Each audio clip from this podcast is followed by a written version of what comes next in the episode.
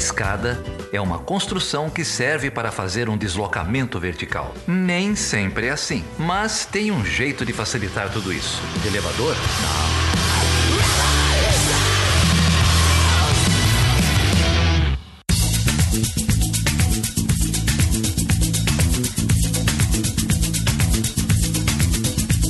Seja bem-vindo e seja bem-vinda a mais uma edição do Chutando a Escada, edição de número 60. O meu nome é Felipe Mendonça. E eu sou Geraldo Zaran. Você imaginou, Geraldo, que a gente chegaria tão longe? 60 edições, cara. Caramba. Só coisa boa, hein? Tem muito tempo livre a gente, hein, cara? Porra. Bom, já que, já que você começou nessa pegada, eu recebi um e-mail muito importante aqui no, no e-mail institucional do Chutando a Escada, cara. Ah, é? É, é da senhora Verônica Quedrago. O que, que a Verônica diz? Ela diz que, ela, que os olhos dela estão cheios de tristeza, que ela é da Tunísia, mas que ela está num hospital em Burkina Faso, que em 2013 ela se casou com o senhor Quedrago Smith Brown, que era o embaixador da Tunísia em Burkina Faso. Hum. É, e que ele está no leito de morte, que ele deixou 8,5 milhões de dólares em um banco Caramba, eu tava aqui tenso. em Ouagadougou. Nossa, que é a capital de Burkina Faso. Por favor, nossos ouvintes aí, confirmam se Ouagadougou é a capital de Burkina Faso. É, e que ela tá só esperando uma resposta nossa É. para disponibilizar 30% desse dinheiro para o nosso uso pessoal.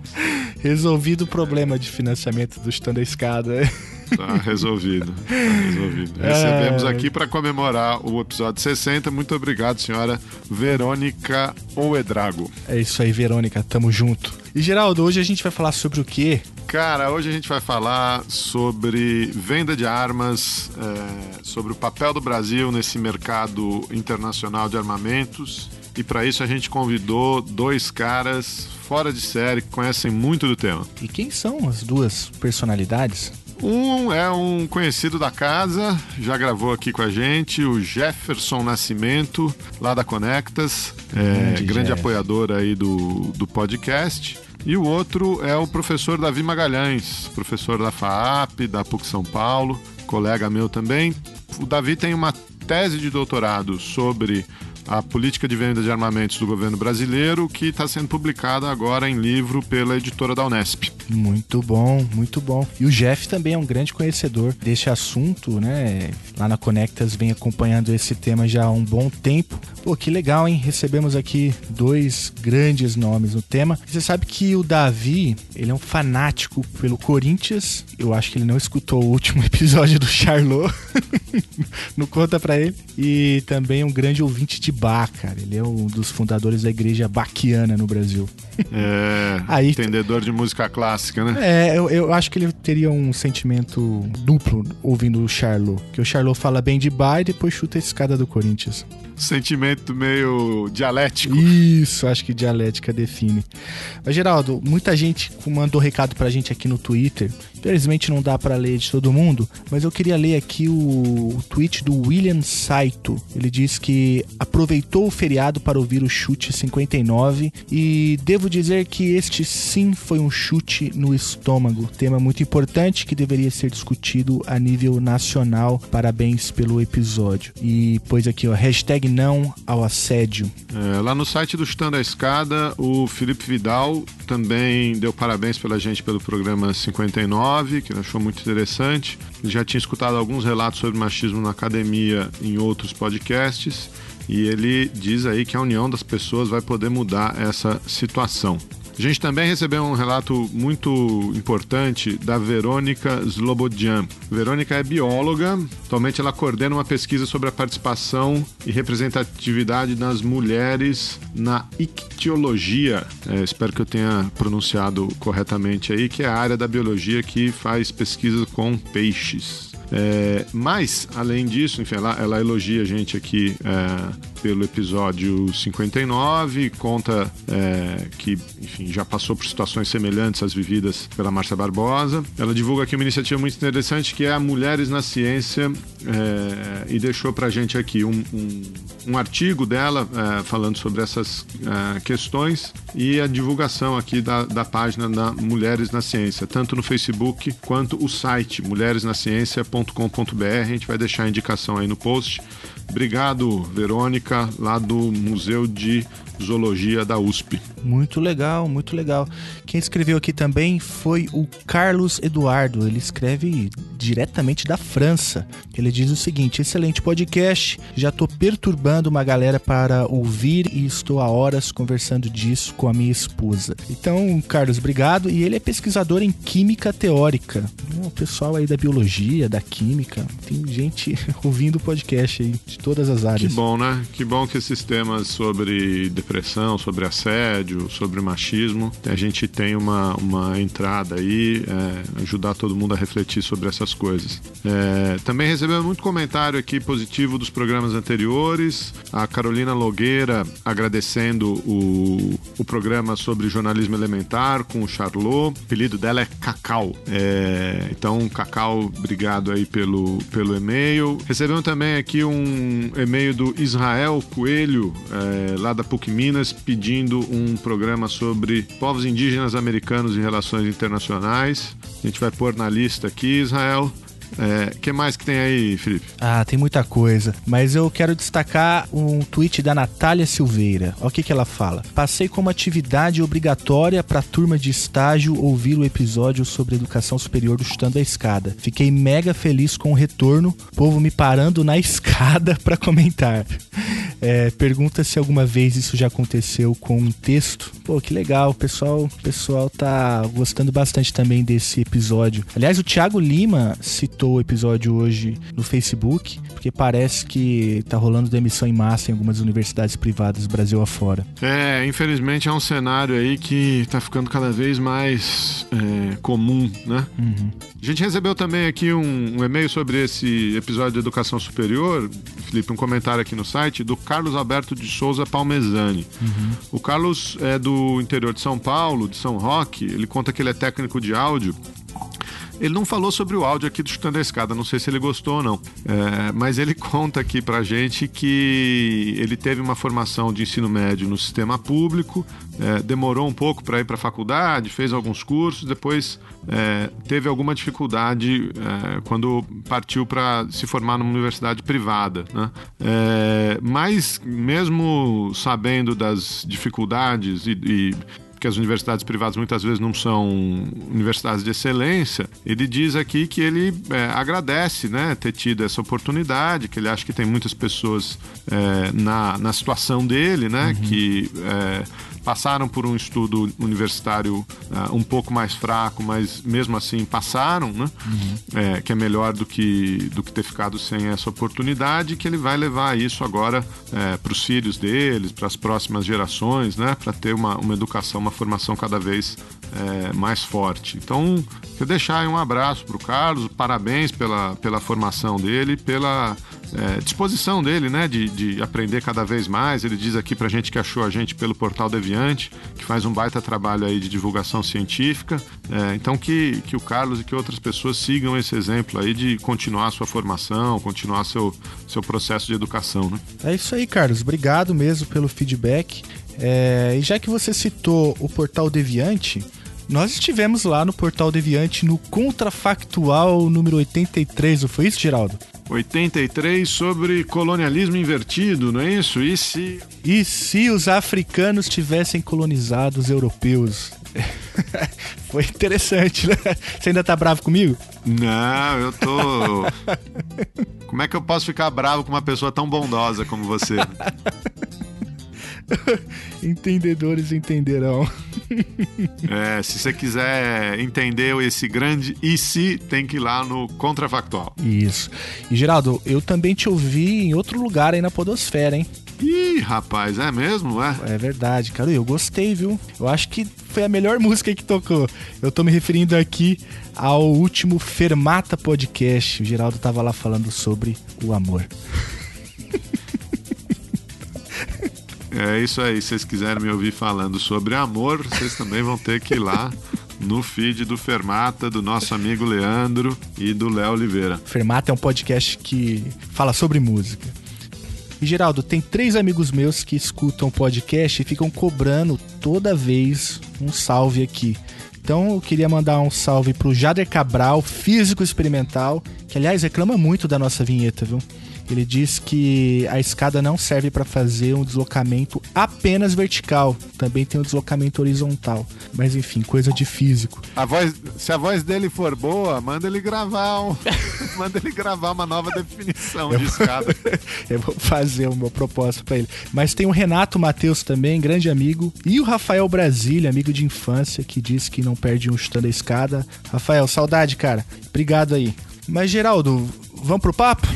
Vamos lá então. Só lembrando que quem quiser falar com a gente pode deixar uma mensagem é, no site, no chutandoescada.com.br, pelo e-mail, perguntas.chutandoescada.com.br, no Facebook, no Twitter, no Instagram e, claro, no grupo do Chutando a Escada no Telegram, no t.me barra Chutando a Escada. Já temos 400 inscritos no grupo, hein? É, completou hoje 400 inscritos. Vou te dizer que eu não precisei ler nenhuma matéria sobre a soltura e a não soltura do Lula, porque o grupo do Telegram me contou tudo que eu precisava saber. Tinha cobertura 24 horas. Comentura, comentário, análise, é, lá tem pessoal que manja de tudo ali, né? Tem economista, tem físico, tem jurista, tem internacionalista, tem biólogo, tem historiador. O que, que você precisar tem ali. Valeu, galera. Então vamos pro papo. Vamos lá, com vocês, Jefferson Nascimento e Davi Magalhães. Young cowboy named Billy Joe grew restless on the farm. A boy filled with wanderlust who really meant no harm. He changed his clothes and shined his boots and combed his dark hair down. And his mother cried as he walked out. Don't take your guns to town, son. Leave your guns at home, Bill. Don't take your guns to town.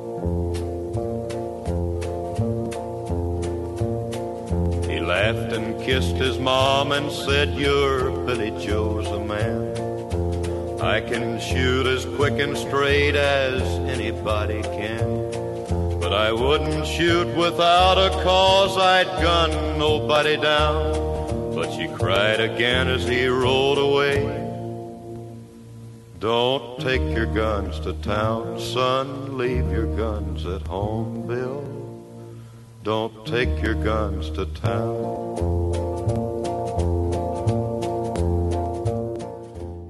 Então, né, Felipe? Teve um tempo atrás aí, esse ano, a gente gravou um programa com um conteúdo extra ali. É verdade. É verdade. né? Ficou um conteúdo extra sobre Foi. controle de armamentos, exportação de armas no Brasil, que nunca foi pro ar, né? Não sei por que nunca foi pro ar, né? Lá vem você com as suas cobranças em Não, público. não, aconteceu alguma coisa e tal. Mas a gente foi obrigado a gravar um programa inteiro de novo, né? É, é. E E que bom, né? que bom, que bom. Que a gente pode receber aqui o Davi Magalhães, meu colega lá da PUC São Paulo. Tudo bem, Davi? Grande satisfação, Geraldo. Prazer é, falar aqui no podcast de vocês. Eu vivo recomendando o podcast para os meus alunos, tanto da FAP quanto da, da PUC São Paulo. E que seus podcasts têm cada, ficado cada dia melhor, né? Então é uma satisfação aí conversar com vocês. E o Felipe é uma satisfação reencontrá-lo aí nesse podcast. Muito bom, Davi. Muito bom também reencontrá-lo, mesmo que virtualmente, né? Mas Exatamente. em breve pessoalmente, quem sabe? Com certeza. É, rapaz. E Geraldo, nós não temos aqui só o Davi, nós temos aqui também um grande especialista no tema, que aliás já teve aqui no Chutando a Escada, teve um episódio só com ele sobre direitos humanos. Eu tô me referindo ao grande, o glorioso Jefferson Nascimento da Conectas. E aí, Jeff, tudo bem, cara? É, tudo bem, Felipe, é, Geraldo, Davi, prazer estar aqui, muito obrigado pelo convite e, além de tudo, uma satisfação estar no, no mesmo programa do Davi, um grande amigo que a gente tem trabalhado muito próximo aí nessa pauta. É isso aí. Deixa eu só explicar uma coisa aqui. O Geraldo ficou cheio de indiretinhas aí, porque naquele programa do que o Jeff teve aqui, teve uma pergunta que foi feita pro Jeff lá no finalzinho, que era justamente sobre o comércio de armas, né? E o Jeff é um grande especialista. Ele foi responsável por uma das threads mais interessantes do Twitter, onde ele dizia o seguinte: ó, para cada RT um fato sobre o comércio de armas e aí sei lá quantos RTs teve, teve um momento que ele desistiu, né? Mas chegou, eu sei que chegou 400 informações né, sobre o comércio de armas. E aí essa é, foi essa pergunta que não foi ao ar, mas que bom que não foi ao ar, porque hoje a gente tem aqui mais do Jefferson Nascimento e do Davi, que inclusive tinha sido citado naquele cast, não é? tinha, tinha sim. Não, estamos aqui então para falar sobre controle de armas, venda, exportação no Brasil, os regulamentos nacionais, o papel do Brasil nesse, nesse cenário aí. É, não sei por onde eu começo. O Davi tem um, um, um, livro saindo, o Jefferson publicou um artigo aí essa semana, semana passada, né, Jeff? Quem quer falar primeiro aí? Então toca lá, Jeff. O que, você andou publicando aí esses dias? Então, na verdade, o, um pouco gancho da publicação foi o fato de que o presidente Michel Temer é, finalmente assinou a autorização para que o Brasil é, concluísse né, o processo de ratificação de um tratado importante que versa sobre essa área que nós estamos conversando hoje, que é o Tratado sobre Comércio de Armas, né? Um tratado que o Brasil ele assinou há está em quase pouco mais de cinco anos nesse processo de internalização e muito recentemente a, o, finalmente o Temer assinou, inclusive anunciando isso é, por meio de um tweet, e então agora a gente passa finalmente para a fase da, da implementação desse acordo aí, que hoje ele conta com 96 estados partes, né? São um total 130 signatários e abre toda uma avenida aí de ações ao redor é, né, de, de, desse tratado, né? Mas eu acredito que falar sobre esse tratado, existe toda uma é, importância de falar a respeito propriamente do, de como o Brasil se insere um pouco nesse debate, né? E acredito até que o, o Davi, que tem uma super pesquisa a respeito né, do processo de, da política né, nacional de exportação de armas pelo Brasil, é, acredito que ele tenha enfim, informações muito importantes a respeito desse tema. É, pegando o gancho aí, Jefferson, na minha apresentação esqueci de, de, de agradecer a presença também, aí a, a, possibilidade de conversa contigo, né? O Jefferson acompanhou a fase agonizante do meu doutorado, da minha pesquisa, é, inclusive em algumas reuniões ali na Unesp, é, na, no GEDES, é, a gente pôde discutir algumas, algumas informações, e, é, dados, estatísticas e alguns dos meus achados a respeito da, da política brasileira de exportação de armas. É, eu vou pegar esse gancho só, só para falar rapidamente do que, que se trata aí é, do meu livro, que é fruto da minha da minha pesquisa de doutorado, da minha tese de doutorado. Eu, eu comecei a me interessar pela parte de política de exportação de, de armas do Brasil quando eu escrevi um artigo sobre as munições cluster né, as bombas clusters que o Brasil produz e exporta. É um tema relativamente conhecido, né? E é, naquele, naquela ocasião eu fiz algumas pesquisas na Comissão de Relações Exteriores e Defesa do Senado, algumas audiências sobre exportação de armas, e foi por meio dessas audiências que foi perguntado, né, se não me engano, pelo, pelo Gabeira, que à época presidia a comissão, a respeito da política de exportação de armas. E eu simplesmente desconhecia que existia tal política. É, o, a, a época foi falada rapidamente, que se chamava Penemem, e eu terminei o artigo e fiquei com essa dúvida, ou seja, né, o que, que é essa tal de Penemem? Eu fiz uma busca rápida ali no Google e a única coisa que eu encontrei foi que a tal Penemem, que seria uh, um instrumento que regularia toda a exportação, a política de exportação de armas do Brasil, era um documento secreto e aí sigiloso. Eu pensei, olha, a gente estava, eu fiz essa pesquisa em 2009, 2010, é, a gente estava em 2010, a ditadura militar havia é, caído em 85 e processo de redemocratização durante os anos 80, a gente ainda tem um instrumento secreto, tinha um instrumento secreto, ainda tem, né, que regula o processo de exportação de armas. E aí eu eu fiquei com isso na cabeça e decidi pesquisar é, e é um trabalho, foi meio de investigação. Eu gosto muito de como os portugueses tratam o nome pesquisa, eles falam investigação, porque o meu trabalho foi de, de fato um trabalho de investigação diante de um, de um, de um tema que era é, completamente obscuro. Não se tinha nada produzido a respeito da nossa política de exportação de armas, é, de quem controla, como controla, quem faz o processo de anuência, qual, qual é o papel da, do Itamaraty, qual é o papel dos outros ministérios.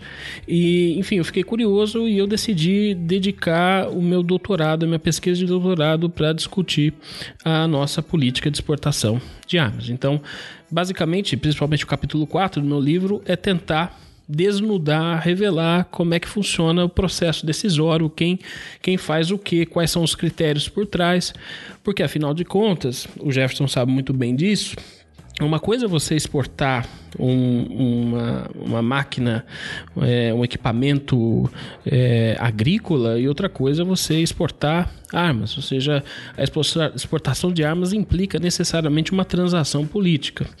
E você pode capacitar né, politicamente, é, uma liderança, o um país, você pode trazer instabilidade regional, você pode estar armando é, uma, uma autoridade que pode perpetrar violações contra direitos humanos. Enfim, é, a exportação de arma envolve uma transação política e geralmente as chancelarias costumam a controlar a política, é, é, o processo de exportação. E aí minha dúvida é como é que se dava o controle do Brasil. Né? Obviamente o Itamaraty tem um, tem um papel importante e eu dediquei principalmente a entender como o Itamaraty é, faz esse processo de anuência, né? o que pode, o que não pode ser exportado, para quem, para quem não pode, e tentar revelar um pouquinho do que é essa caixa preta que é a exportação de armas no Brasil. Tá? Então, para isso, eu fiquei aí é, basicamente três meses é, enfurnado no, no, Itamaraty, né? tinha uma pasta dedicada à Política Nacional de Exportação de Armas. A partir desses documentos, eu, é, via lei de acesso à informação, consegui ter acesso a outros documentos. Partindo disso, eu fui atrás de entrevistas. Em entrevistas, é, eu, eu, cheguei a mais documentos e fui montando quebra-cabeça, tentando é, desvendar aí como é que funciona a política de exportação de armas. Porque em qualquer país civilizado democrático que exporta armas, é, essa política é pública. No Brasil, ela é sigilosa. Ainda, infelizmente, ela é sigilosa. E a pesquisa foi justamente para tentar jogar luz sobre esse processo completamente obscuro. Don't take your guns to town. Fill with rage, then Billy Joe reached for his gun to draw. But the stranger drew his gun and fired before he even saw.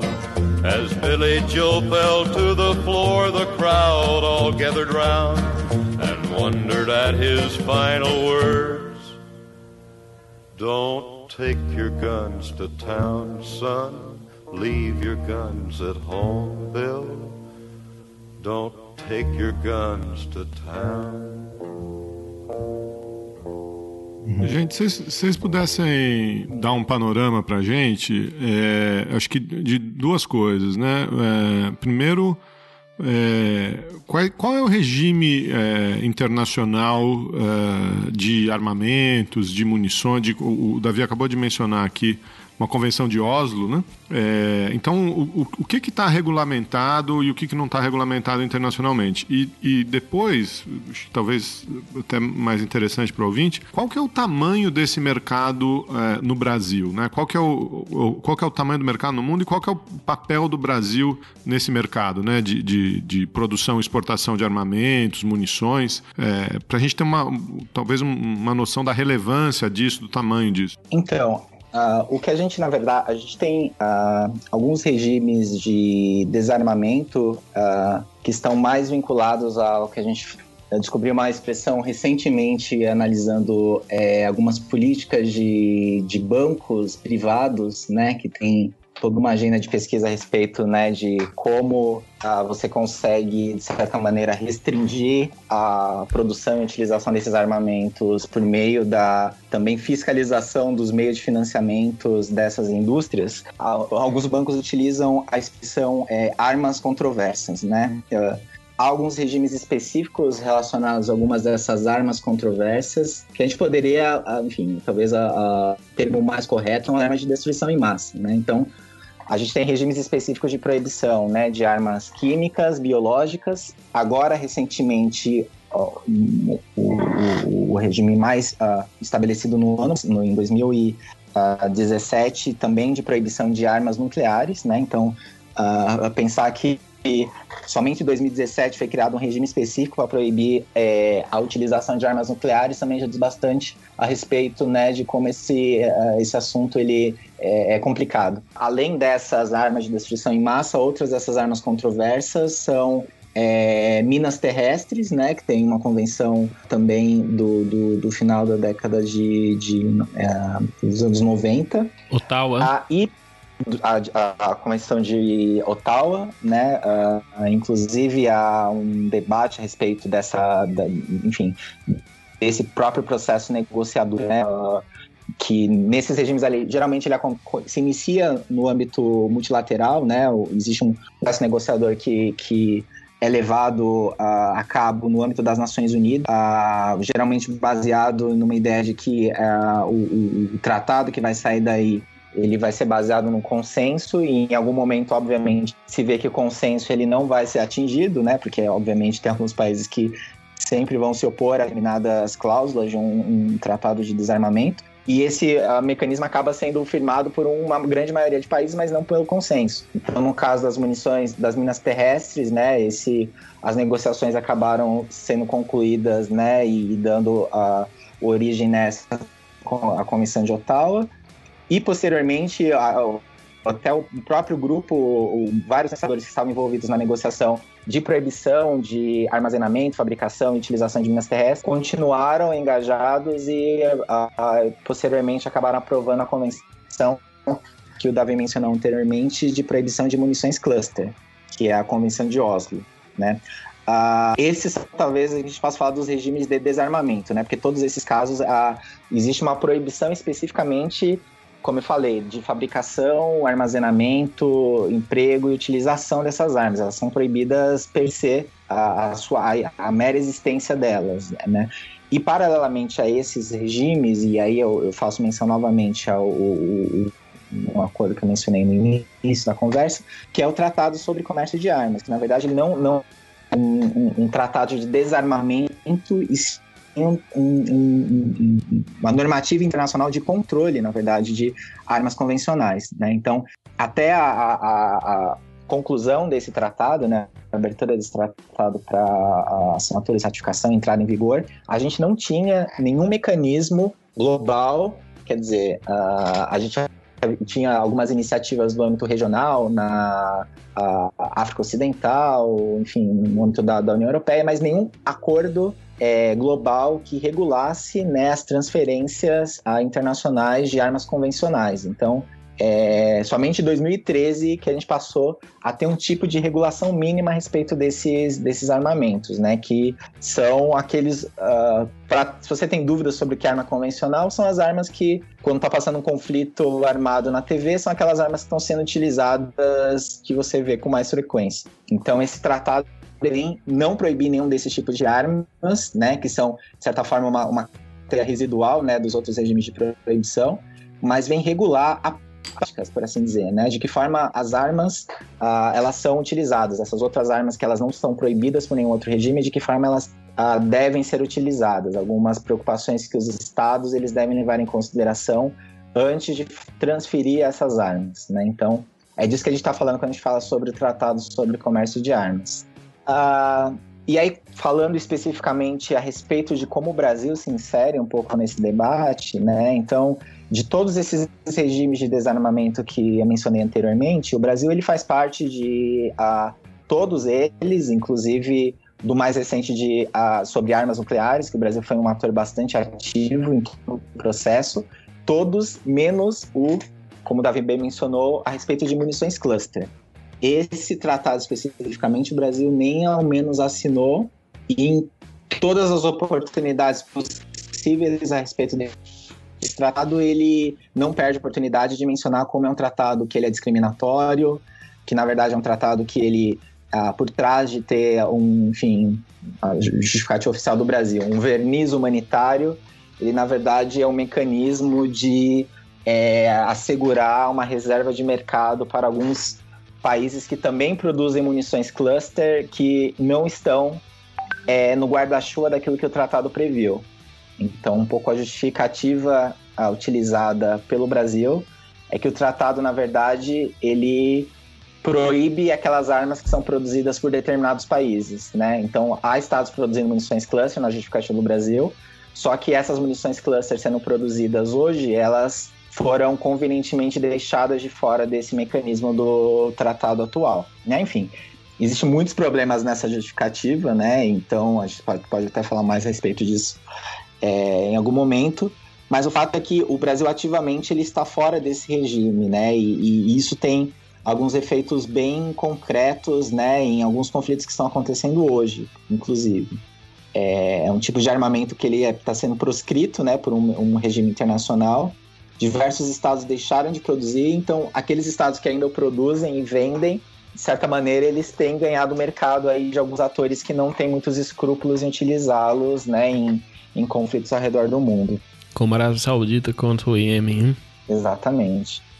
É, a respeito da, da nossa indústria de armas e o que, que o Brasil produz, o que, que o Brasil exporta, a gente passou por basicamente dois ciclos importantes de, de armamentismo. Né? Na nossa indústria bélica teve dois ciclos e a gente está no meio do segundo ciclo. Teve um ciclo que vai do final da Segunda Guerra, com força nos anos 60, 70 e principalmente 80, que é quando o Brasil basicamente estrutura sua, sua indústria bélica, é, principalmente indústria é, de armas convencionais, é que, pelo que se entende armas convencionais, foi o que o, o Jefferson mencionou. São armas que são geralmente de prerrogativa das Forças Armadas. Então são armas pesadas, ou seja, caças, navios de guerra, carros de combate, é, sistemas de artilharia, são geralmente de uso das Forças Armadas, ao passo que armas leves, é, pequenas e leves, são armas é, de pequeno porte e ligeiras, por exemplo, revólver, pistolas, metralhadoras,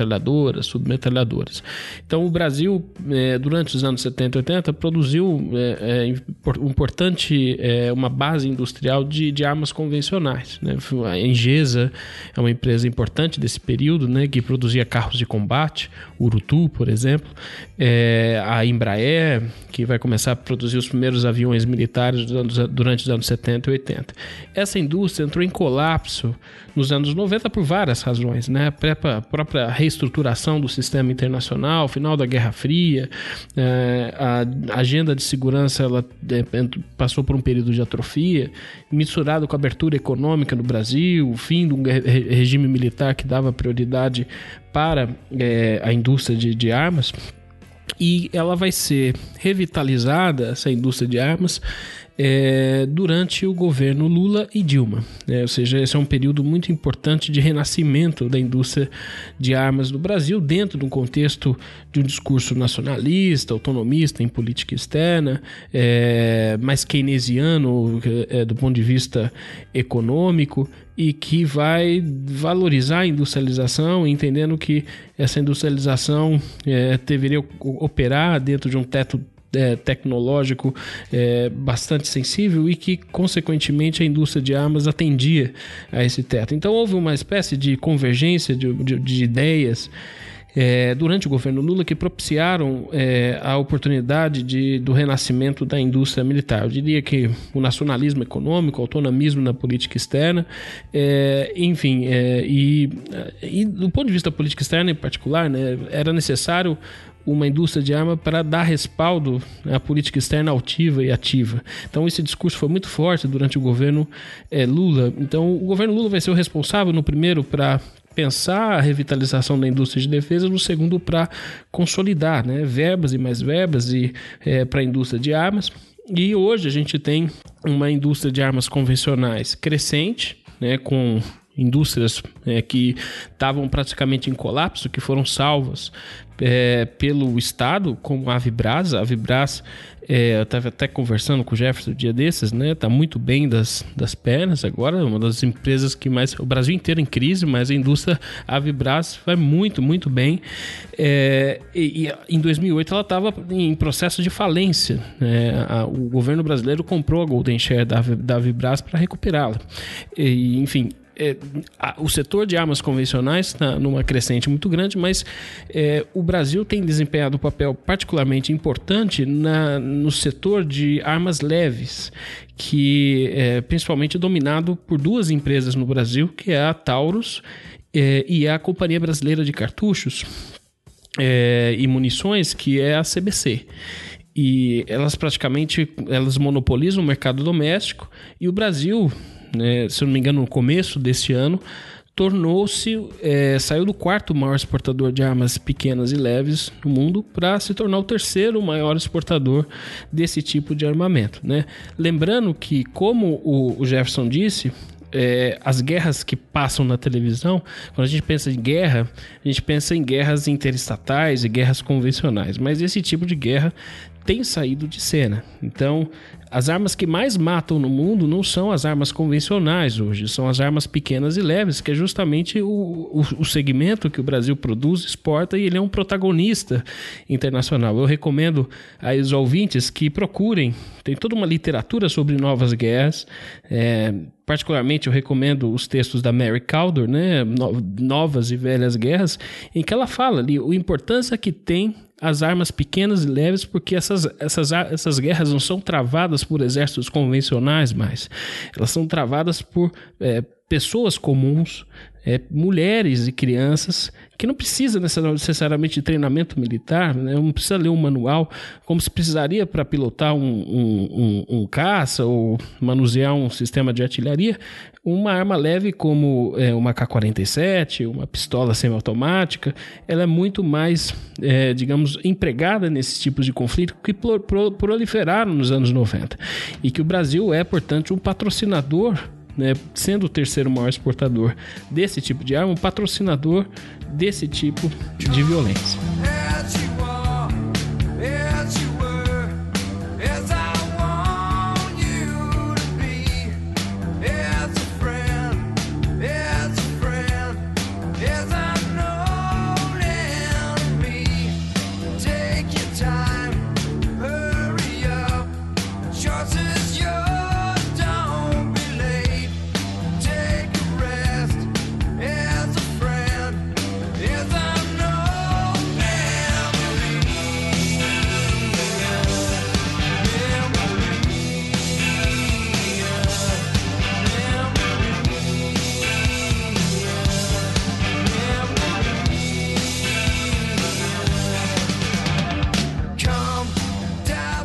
É, vocês citaram aqui muitas coisas interessantes, eu estou aqui ouvindo com muita atenção, é, mas eu queria, é, enfim, levantar uma bola aqui, porque na fala de vocês, tanto sua, Davi, quanto do Jeff, é, eu acho que apontam numa, numa direção que eu considero bastante relevante para entender o peso desse complexo, tanto no comércio internacional de armas, mas também para entender, inclusive, o peso desse, desse complexo dentro da política brasileira, política nacional, né? o jogo político doméstico.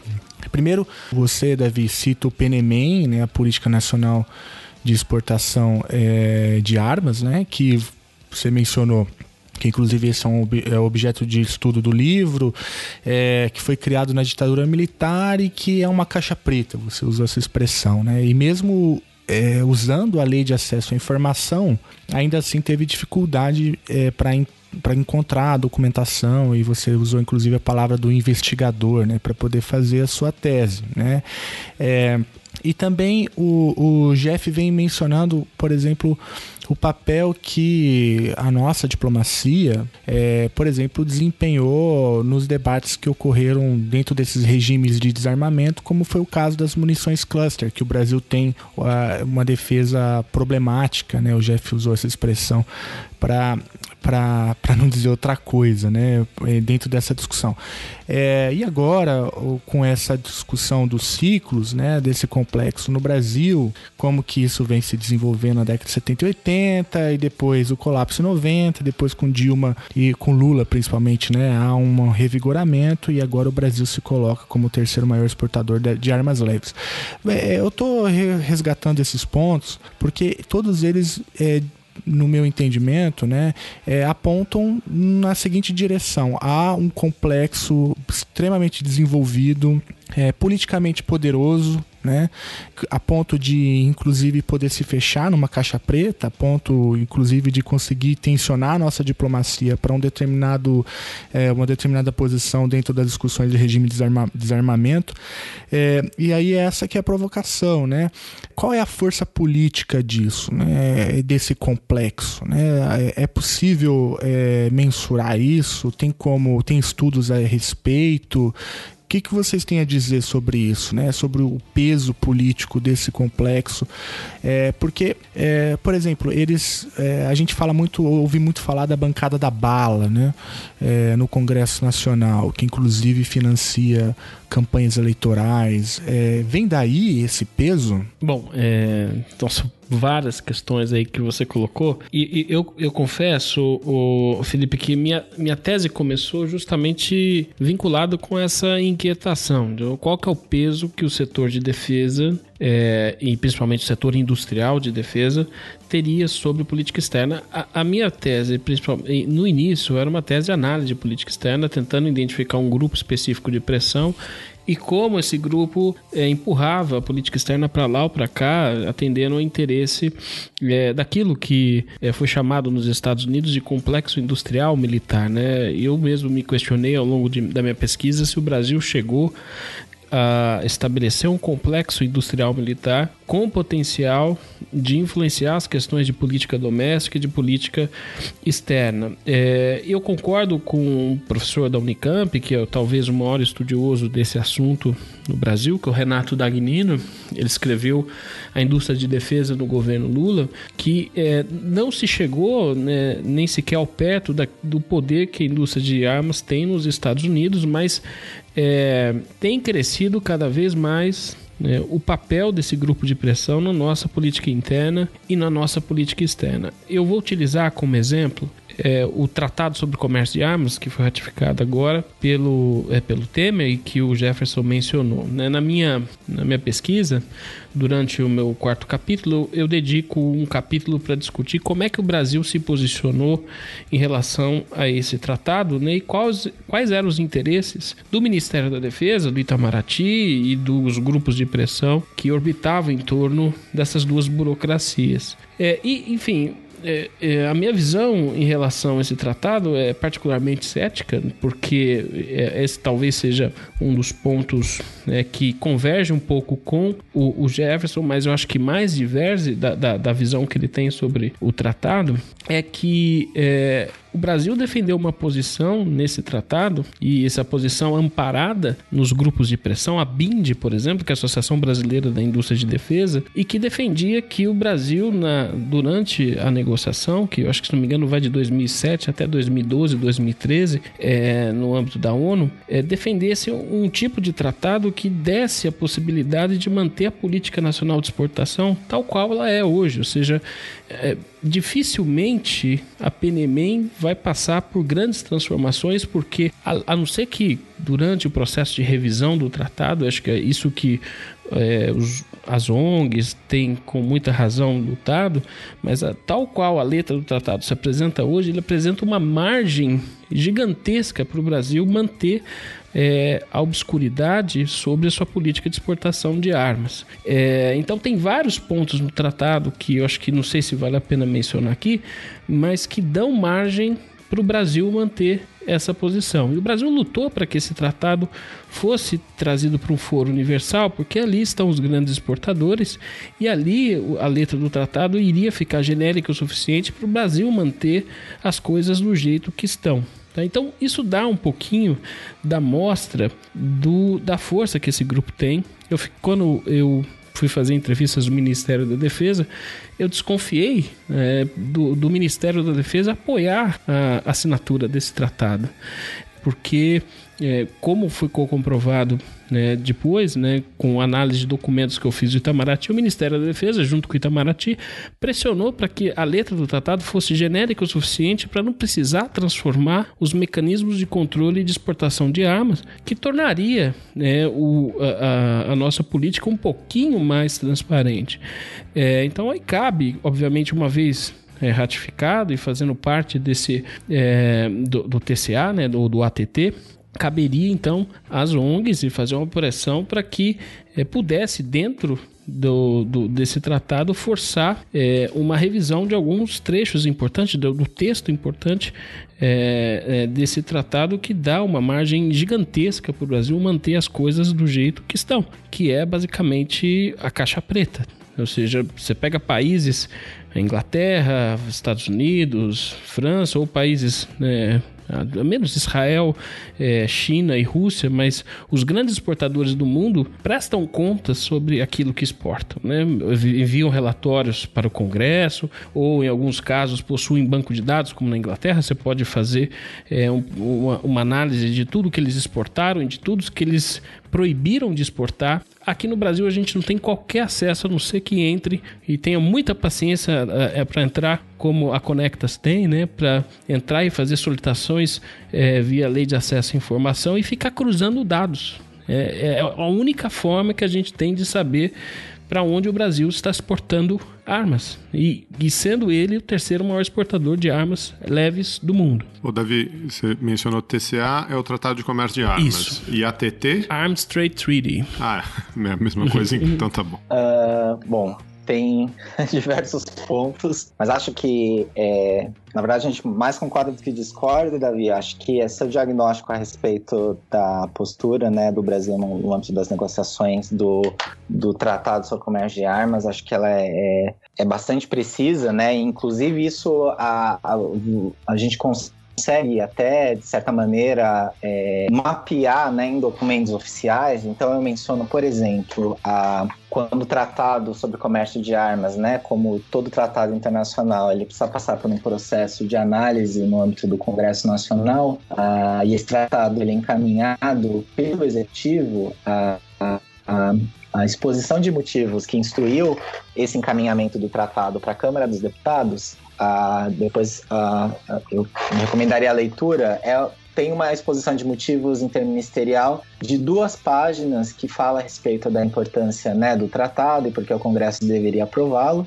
E entre os elementos que é trazido aqui, existe de que a, a, a, a menção especificamente ao fato de que o Brasil ele já adota a, ah, padrões mais altos do que aqueles que estão previstos no tratado hoje e que deverá fazer, enfim, pequeníssimas mudanças na sua legislação interna para adaptar aquilo que né, não está ainda em conformidade ao que o tratado prevê. É, isso claramente já, enfim, é, já diz um pouco isso que o Davi mencionou anteriormente. A nossa visão é que não, o Brasil precisa fazer muita coisa aí, né? Principalmente para que adequar a sua política nacional a, a, mais do que alguns dispositivos do novo tratado, ao o espírito do tratado, né? O tratado ele é baseado um pilar de transparência e mais responsabilidade dos atores no, na hora de transferir armas no plano internacional. A gente não tem transparência, como bem mencionado, a política atual é uma política que é sigilosa e a gente não tem, a, enfim, a, a falta de transparência impede que a gente monitore se o Brasil ele tem adotado é, uma postura responsável a de, ao definir se vai transferir essas armas e alguns casos concretos que têm chegado ao nosso conhecimento têm mostrado que o Brasil tem sido muito leniente nesses controles que é feito. Quer dizer, o tratado ele, na verdade, ele impõe algumas questões que o Brasil deveria levar em consideração, que hoje ele não leva em consideração. E aí eu concordo ó, também que o fato do tratado ele estar em um âmbito global, isso faz com que, de certa maneira, ele tenha uma redação que ela é mais branda, né, para acomodar esses diversos interesses, um tratado que tem hoje 130 estados signatários. Então, claro que existem aspectos no tratado que realmente é, deixam a desejar. Inclusive, talvez o mais preocupante seja a, a, o tratado ele prevê a obrigação de que todos os estados partes apresentem relatórios uh, anuais sobre suas transferências de armas, né? importações, exportações e doações de é, armas convencionais. Só que essa obrigação, a linguagem prevista do tratado, estabelece que os estados eles podem restringir partes dessas informações se forem informações, por exemplo, que tenham uh, que toquem interesses comerciais sensíveis. E existe uma margem aí, o, o, a transparência é o princípio central do, do, do, do regime. Só que há uma margem para que os estados restringam algumas dessas informações. Então, isso, de certa maneira, pensando na forma como a negociação se deu, talvez tenha sido o mecanismo que possibilitou que um maior número de estados ah, ingressasse nesse regime. Mas, por outro lado, abriu margem para que algumas informações importantes elas sejam restritas é, sob a justificativa de que há interesses comerciais envolvidos por trás. E só para falar como essa questão é uma coisa muito importante com relação ao Brasil, né? A gente já falou bastante aqui a respeito da política nacional que é sigilosa, né? A, a gente ainda consegue obter essa política por meio da lei de acesso à informação, então o Davi conseguiu obter essa, a, a, essa lei de acesso à informação. Se você pede essa, a, essa política por meio da, da LAI, né? Que é a lei de acesso à informação, o Ministério da Defesa a, atualmente eles têm entregado essa política, mas enfim, o fato da gente ter acesso à política por meio dessa informação é, não significa que ela é uma política transparente, até porque o, o, Estado ele pode alterar a política amanhã e a gente não vai ter essa informação como a gente teria uma lei aprovada pelo Congresso, quando ela é alterada, você sabe, tem um procedimento determinado do que ela precisa ser, o que precisa ser feito para que ela seja alterada. Jefferson, só para dar, dar, dar, uma medida do, do nível, digamos, de anacronismo do, do Brasil em relação ao que se pratica em outros países, é, um histórico dessa política. Essa, esse documento ele foi criado em 73, no, na transição de 73 para 74, quando o Itamaraty tomou conhecimento de exportações do, de, de carros de combate do Brasil para a Líbia. E o Itamaraty falou: como é que eu não estou sabendo que vocês vão exportar carros de combate para o Gaddafi? E o Itamaraty, que, com, que enfim, que, que, deveria gerir a política externa, tá, é, é, digamos que a, a, a margem de, todo, de toda a negociação. E a partir disso, é, o Gibson Barbosa, então ministro das Relações Exteriores, pediu um documento que pudesse né, que, onde o Itamaraty pudesse ser sempre ouvido a respeito de transações envolvendo armamentos, já que são transações que envolvem interesse nacional, é, é, princípios de política externa, etc. E foi criado em 74 a PNEMEM, né, que é que é uma exposição de motivos. É interessante, é uma exposição de motivos. Ela foi reformada três, quatro vezes. É, é e, é, e, o último documento é de 93, durante o governo Itamar. É, é esse documento que norteia é, todo o processo de é, é, controle de, de, armamentos, de exportação de armamentos no Brasil, é, que, que é alguma coisa assim, o, o, mero fato de ser algo sigiloso já é absurdo. É, o outro absurdo é a, em relação aos dados, como o Jefferson colocou, os dados do comércio, para quem exporta, o que exporta, que é, torna todo o processo particularmente obscuro. Quando você olha na formalidade, parece que tudo funciona bem. É, por exemplo, vamos supor que o Geraldo tornasse aí um eleitor do Bolsonaro e abrisse uma loja e de uma empresa, né, uma indústria de armamentos. É, como é que o, o Geraldo exportaria armas? É, como é que ele se tornaria um, um player né, na, na, no comércio internacional de armas. Primeiramente, ele precisa pedir autorização para o Ministério das Relações Exteriores para negociar. É o pedido de negociações preliminares. O Ministério das Relações Exteriores concede a ele dois anos para fazer essas negociações e, é, fechado o acordo, é, esse processo de negociações preliminares passa é, pelo Itamaraty, é, vai para algumas agências específicas, por exemplo, se é uma negociação com a África, vai lá para a CGAP 3, eles consultam a embaixada, vê se está tendo conflito, vê se, enfim, a região está conflagrada, se não tem perigos. Então, a, a priori, você olha né, na letra, é, parece que há um controle ali de riscos a respeito desse processo de exportação. Aí ele é autorizado a negociar e uma vez que negocia, ele ele fecha o contrato, ele precisa entrar com outro pedido de exportação e ele passa pelo mesmo caminho que é, é porque em dois anos a, a, a, digamos a situação geopolítica pode mudar. Se você pegar por exemplo, é, a situação da Síria em 2010, provavelmente o Itamaraty iria recomendar exportação. Em 2013, é, provavelmente não, por causa, digamos, da guerra civil e de, dos efeitos da Primavera Árabe na, na, na Síria. Então, é, ele passa por dois processos que, a priori, dá a entender que existe um controle de risco. Né?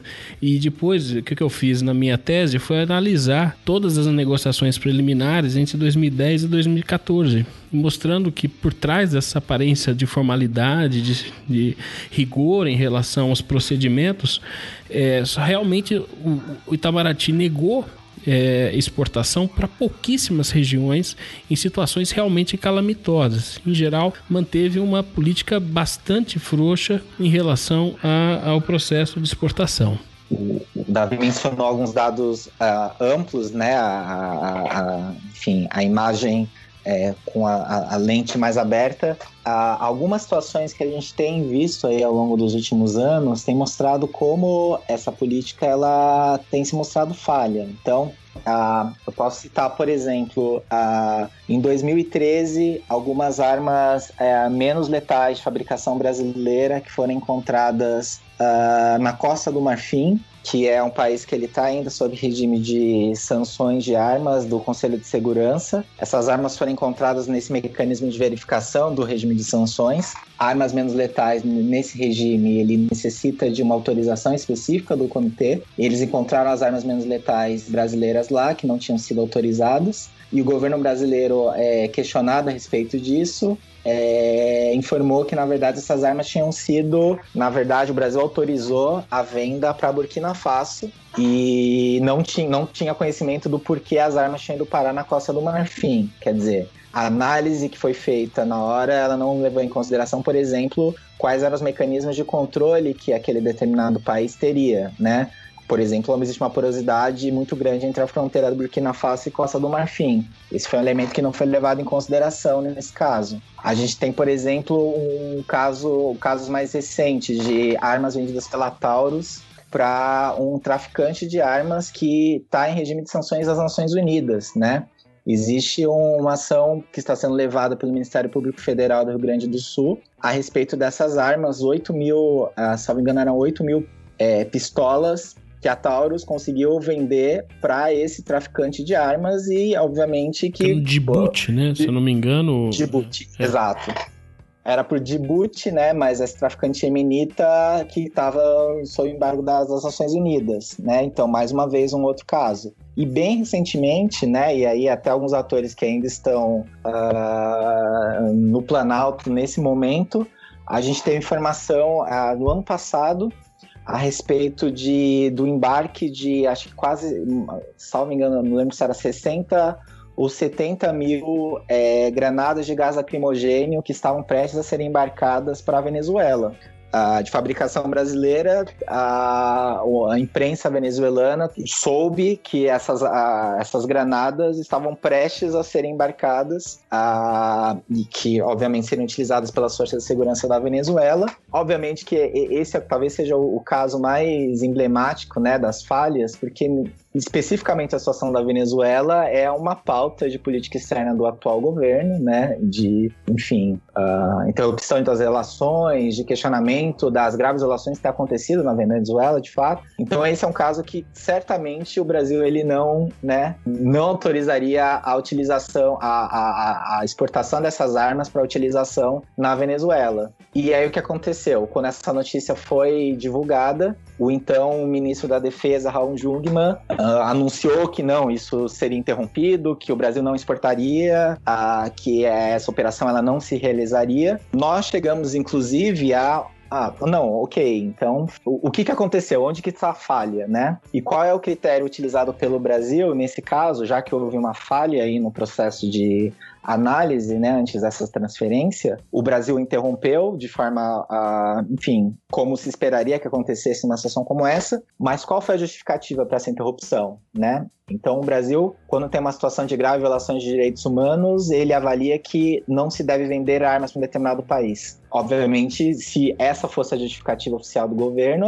seria excelente, porque a gente tem uma lista de outras situações em que o Brasil continua transferindo armas para países que cometem violações similares, né? E a gente não conseguiu isso. A gente conseguiu uma fala, e inclusive isso registrado em audiência pública na Câmara, do ministro da Defesa, Ron Jungmann, falando que na verdade foi uma decisão de interromper. interromper. Então não tem um ato administrativo formal, ele não faz referência, ele podia fazer referência à política nacional, a PNEMEM, como tendo o, a base do fundamento para essa interrupção, mas não. A interrupção ela foi baseada de certa forma no voluntarismo, né? Quer dizer, nem a política ela é aplicada, né? Ela é porque tem... a gente não gosta do Maduro, né? É isso que você está dizendo. É porque a gente não gosta do Maduro. Se, se for para traficante no Djibouti para levar para o Iêmen, tudo bem. Mas o negócio é que para o Maduro não pode. Veja só, uma denúncia do Ministério Público Federal aponta que ex-executivos da maior fabricante de armas da América Latina venderam armas para traficantes internacionais, um deles no Iêmen. Né? E esse ato viola o embargo internacional, além de ser um crime, né? É isso mesmo, Carla. Muito bom dia para você. O Iêmen fica no Oriente Médio, está em guerra e por isso faz parte de uma lista da ONU de países que não podem receber armas. Mas, segundo a reportagem da agência Reuters, a Taurus, que tem sede aqui na região metropolitana de Porto Alegre, vendeu 8 mil revólveres e pistolas de uso restrito das forças policiais a um traficante no Iêmen. A Polícia Federal descobriu ainda uma segunda entrega em 2015 de 11 armas. A empresa disse que acompanha o processo, mas que ainda não é acusada. Já o advogado advogado dos ex-funcionários suspeitos de participar dessa transação disse que é, o comércio foi irregular e que a empresa é quem deve responder por ela. Voltamos à redação do Fala Brasil. Caro Marcos, segundo, lembrando né, que essa segunda entrega foi de 11 mil armas descoberta pela Polícia Federal em 2015.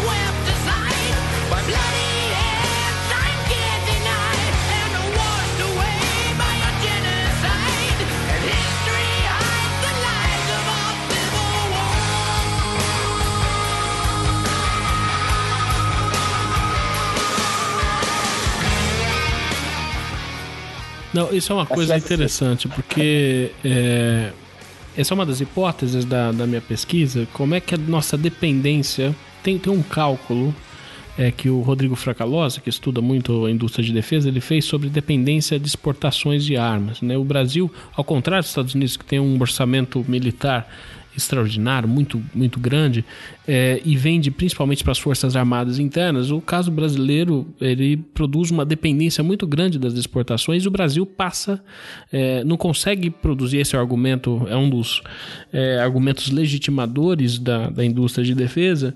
É, o Brasil não consegue produzir escala se não, se não exportar. Exportar é preciso, viver não é preciso para a indústria de defesa. É isso que o lobby, é, a rede de revitalização, né, que se girou em torno do, do governo, defendeu. É, e isso trouxe uma série de esquizofrenia crônica para a política externa brasileira. Não só em termos do que defende termos, no, no, no, quesito de direitos humanos, isso, fica, isso é o mais escandaloso, o mais claro mas até em relação à orientação da política externa é, para coalizões que o Brasil deu prioridade nos últimos anos. Por exemplo, você vai pegar quando o Brasil exportou é, mísseis da, da Mectron para o Paquistão. É, Paquistão, depois o Brasil vai falar de BRICS e a Índia veio justamente chamar o embaixador brasileiro para tomar, é, é, é, é enfim, para prestar esclarecimento. esclarecimento sobre essa exportação. Então você fica falando de coalizões sul-sul, etc, etc, e aí você vai e exporta armas para o arquirrival né, da Índia na região asiática. Então, é, a, esse, a questão da política externa princípios, interesses, ela fica de lado quando o assunto é exportação. O Brasil não estabelece. É aí que está o Itamaraty que deveria estabelecer critérios, seja humanitários, seja vinculados à orientação geral da sua política externa. Não, as armas não seguem necessariamente essas orientações. É, o critério é: tem embargo no Conselho de Segurança da ONU? É, se tem é complicado porque o, o Jefferson, é mais do que eu, pode falar disso, se reverte em lei interna. Então, isso implicaria crime de responsabilidade é, para o executivo. Então, à exceção de países que estão sob embargo de arma, o Brasil tem praticado uma política de exportação extremamente liberal. É, e isso acontece é, com é, países que estão né, em processo de revitalização. Eu utilizo na minha tese o caso do, de Israel, no final dos anos 70. Vendeu armas para todo mundo. Né? Inclusive, é, regime do apartheid, inclusive vendeu armas durante a Guerra das Malvinas, contrariando o seu aliado Estados Unidos.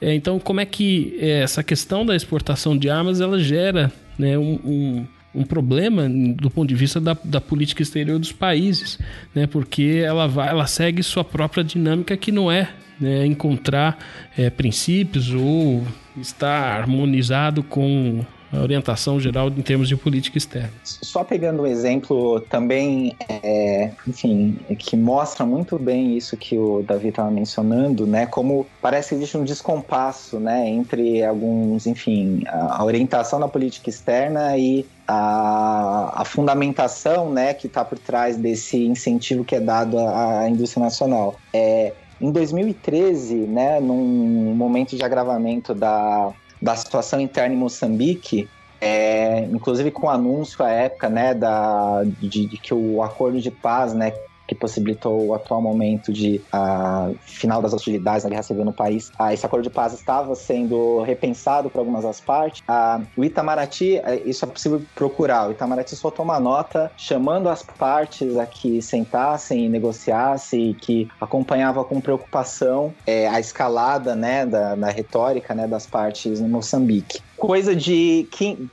10, 15 dias é, chega ao Congresso, à Câmara, um, uh, um pedido uh, de doação de três aeronaves Tucano para as Forças Armadas de Moçambique.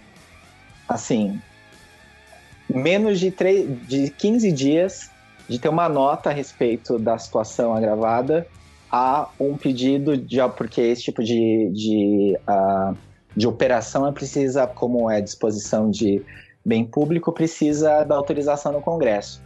Então o governo estava pedindo autorização para transferir três aeronaves Tucano. Ok, aeronaves Tucano para treinamento, elas não necessariamente vão ser utilizadas né, em, em, em situações de conflito, mas isso chamou a atenção de algumas organizações de Moçambique que estavam acompanhando a situação e acharam muito estranho, no meio do, da intensificação, o governo brasileiro querendo transferir essas aeronaves, né?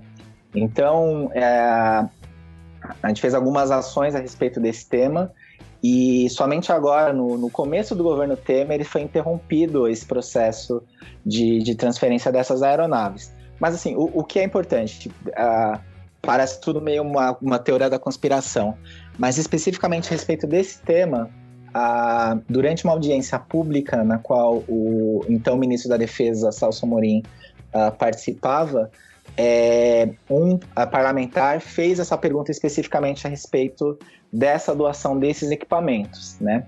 E a, a resposta do ministro da Defesa, né, o Celso Amorim, nesse caso, foi de que, na verdade, sim, essa doação, primeiro, é, era equipamentos velhos e uh, o custo, o, tem um argumento econômico, né? O custo de manutenção no Brasil era mais alto do que se você doasse, né? Então, e por outro lado, também era uma forma de estreitar os laços, né, com relação entre Brasil e Moçambique, inclusive para venda de outros equipamentos militares. Então, você, é isso, você doa amarra, esse né, equipamento de primeira geração para em um segundo momento vender o Super Tucano, né? Então você tem um equipamento o, o mais velho que você treina os pilotos para posteriormente você vender o equipamento de uma geração mais avançada, né? Isso está registrado também em audiência pública, quer dizer, né? Se utilizou no momento de conflito para realmente dar, um, enfim, uma amostra grátis daquilo que ele viria depois a vender posteriormente. É, os Estados Unidos fizeram isso bastante, aquele acordo que o,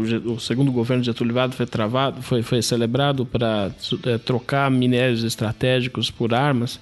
A ideia dos americanos é vamos é, enviar para o Brasil equipamento militar defasado tecnologicamente, eles são obrigados a alterar sua doutrina militar é, e futuramente vão se tornar, se precisar fazer qualquer tipo de reposição de peça com a nossa indústria que eles vão é, ter que é, é, negociar e futuramente eles vão ficar dependentes de aviões ou equipamentos militares mais tecnológicos da nossa indústria. Então, é, foi seguindo mais ou menos esse padrão. Tem vários casos. Você pega o caso Israel 2014, é, o Brasil é, uma, uma, uma, posição bastante crítica em relação a, a, a Israel, é, a, a, os ataques de Israel à faixa de Gaza contra o Hamas, etc. E o Brasil, à época, o Marco Aurélio Garcia chegou a falar em genocídio, etc. E eu coloco ali na minha tese, dois meses antes, o Brasil tinha autorizado é, exportação de. a negociação, mas é, provavelmente exportação também de um tipo de substância né, química que serve para é, é, alimentar, é um propelente para armas né, é, é, e bombas, ou seja, ele é estava criticando Israel e, e, e, ao mesmo tempo autorizando é, exportação de um, de um propelente químico para Israel utilizar de, em bombas provavelmente contra a, a, faixa de Gaza. A mesma coisa em relação ao Iêmen. Ele deu uma nota do Itamaraty muito linda, né? Falando, olha, a gente está realmente preocupado com o agravamento da situação humanitária, etc. E ao mesmo tempo o, o Itamaraty autorizando a revitalização das, da, de todo equipamento de, de munições clusters, o, o sistema de artilharia da Arábia Saudita. É, e com apoio do Ministério da Fazenda para financiar, ele, ele, fez o papel de fiador, né? Então, é, ao mesmo tempo que é, o Itamaraty lança essas notas de preocupação muito bonitas, né? O mesmo é, órgão que faz o controle das exportações está aí autorizando é, essas é, e patrocinando indiretamente essas violações. Bom, o que a gente percebe é que não há, então, um controle rígido né, nessa política no Brasil. Né? Por, por todos esses exemplos que vocês mencionaram, é, fica muito naquilo que o Geraldo falou, né? Muito naquela coisa. E o Jeff também mencionou que, que não há. Mesmo a, mesmo a né? Ela, é, que já é um absurdo, ela ainda assim é pouco, utiliza, pouco utilizada, né? Fica muito no voluntarismo, no, enfim, para onde o vento sopra, né? Ou para onde a imprensa acusa, se faz um enfrentamento aqui ou ali. Mas no geral, é, enfim, não há um, um mecanismo de controle mesmo, né? Efetivo.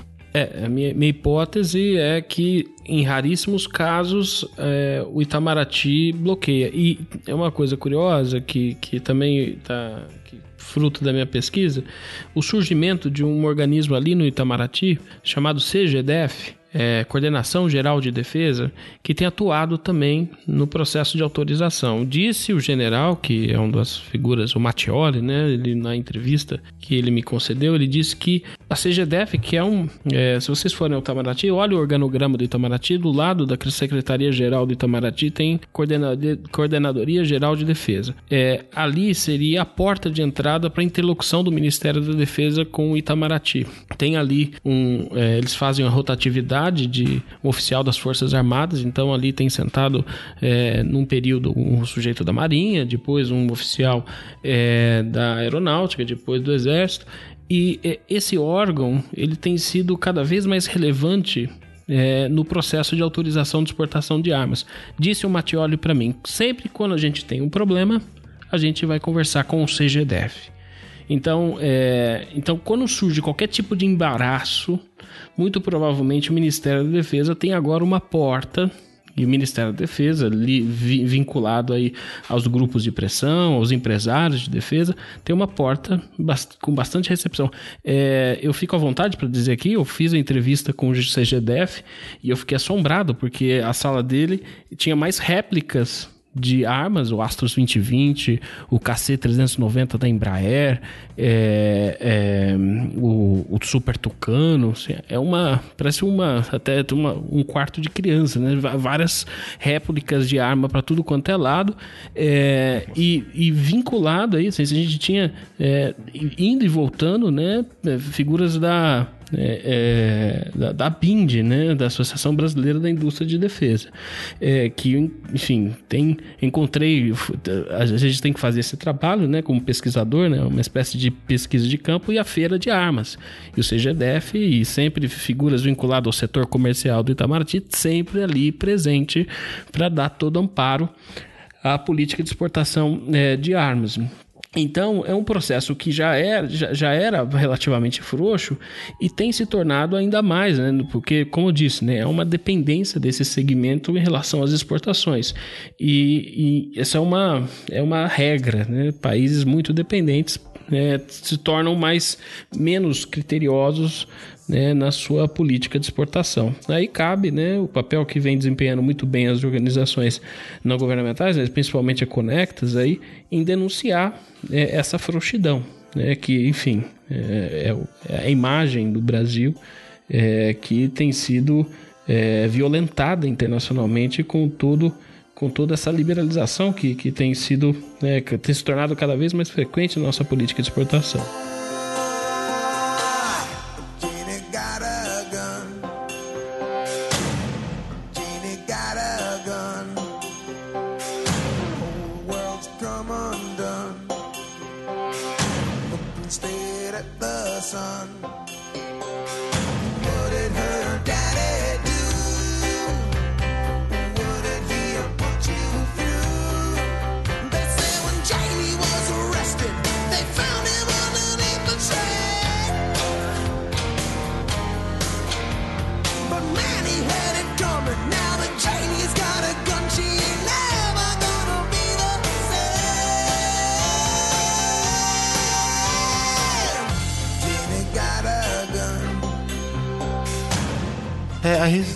Esse respeito, é, você menciona agora a dependência, né? Que acaba gerando a necessidade de abertura de mercados externos. É, mas se eu entendi bem assim, o argumento, é, em termos assim econômicos, né, o, esse setor ele tem um peso pequeno, por exemplo, no PIB né, do Brasil ou na geração de emprego ou até mesmo da balança comercial, né? É, isso, na, na verdade, é uma pergunta que eu faço, porque o que eu percebo é que há uma desproporcionalidade, né? É, porque o peso do setor não, não, não está ancorado no peso econômico do setor, né? Existem outras variáveis aí que nos ajudam a entender é, essa força política que vai, que passa o Itamaraty, passa pelo governo federal, passa pela, pelas discussões dos regimes. É, é, é correto isso? É, de fato, o, há uma desproporcionalidade ou, setor, ou não? O setor tem uma, uma relevância econômica? É, a, a, tal ponto de, de, ser possível dizer que ah, o que ocorre então é, é, é, a defesa do interesse de uma política industrial no Brasil? Felipe, olha, é, eu, eu não fiz um estudo da, do mapeamento da, da, da, do peso econômico, etc., mas eu resvalei em vários momentos da pesquisa nesse, nesse tema. Então, por exemplo, se você pegar o processo de amadurecimento da nossa indústria militar nos nossos últimos 5, 6 anos, ele tendeu a oligopolização muito grande e com empresas tradicionais que historicamente é, orbitam em relação incestuosa com o Estado, têm assumido, têm é, é, adquirido cada vez mais empresas menores. Então, eu não sei como é que a situação está agora é, da, da, do setor de defesa do Odebrecht, mas o Odebrecht, quando o governo decidiu revitalizar, abriu um segmento de defesa e começou a comprar diversas empresas pequenas na área de defesa. A mesma coisa a Embraer, então a Embraer começou também a comprar outro, pequenas empresas. Então é, a gente tem duas importantes empresas brasileiras, indústrias brasileiras, com força econômica muito grande, com acesso privilegiado é, aos corredores do poder e que é, tem entrado para o setor de defesa porque perceberam, sentiram o faro, né, de que o governo ia abrir seus cofres para o pro processo de revitalização. Né? Então, se a gente tem, em termos de atores, players na, na, na indústria de defesa, a gente tem o Debrecht, que eu citei agora há pouco a Mectron, que é a nossa principal indústria de mísseis, junto com a, com a Vibras. A gente tem a, a, a Odebrecht, que a Odebrecht está também tomando é, conta, de certa forma, gerindo parte do ProSub, né, o Programa Submarino Nuclear Brasileiro. É, enfim, alguns escândalos da, da Odebrecht revelaram parte dessas relações em relação ao nosso projeto nuclear. E a gente tem Embraer, que é um ator que, enfim, que está numa ascendente no, no, segmento militar e, como eu disse, né, comprou diversas pequenas empresas menores. Então, é, eu acho que é, o, o, segmento não, não tem o peso econômico de um complexo industrial militar, tal qual nos Estados Unidos, é, que foi denunciado pelo Eisenhower lá no final do seu, é, do seu mandato. É, mas ele tem um peso cada vez mais crescente. Né? E, como eu disse, né, dos segmentos econômicos é, brasileiros, é o único que né, vem crise, entra crise, sai crise, tem rodado no azul desde que o governo decidiu entender como prioritário e estratégico é, recuperar esse segmento. Pegando um pouco o gancho, né, acho que a, a gente está no momento que, inclusive, dá para utilizar alguns dados muito recentes, né? Acabou de ter uma feira uh, de defesa no Rio de Janeiro, chamada RIDEX, né? No final de junho uh, de 2018. Uh, ah, se vocês entrarem no site do Ministério da Defesa, tem um longo release dessa feira, no qual é falado que a indústria, e aí acho que isso é uma coisa também importante, né? O, o Uh, se fala muito na base industrial de defesa, né? E isso é uma coisa que aparece, é, é, enfim, é uma seção no site, né? Por exemplo, do, do Ministério da Defesa. E essa vinculação entre uma, ter uma política nacional de defesa e a necessidade de você financiar e de você incentivar uma base industrial de defesa é algo que, por exemplo, está incluído no, na política, né, a respeito de, desse tema que consta no que a gente chama de livro branco da defesa, né? A, a, a primeira versão de 2012 colocava lá a, a base industrial da defesa como um elemento central da soberania nacional. Então, o Estado ele tem que incentivar essa base industrial de defesa e tem diversos mecanismos para isso, desde isenções fiscais até alguns incentivos econômicos. Então, é, no release dessa feira que eu mencionei que aconteceu no final de junho de 2018, ah, é falado, por exemplo, que a base industrial de defesa está em franca expansão e gera 60 mil empregos diretos e 240 mil empregos indiretos, que gerariam cerca de 4,7 bilhões em exportação e representariam 4% do PIB do Brasil.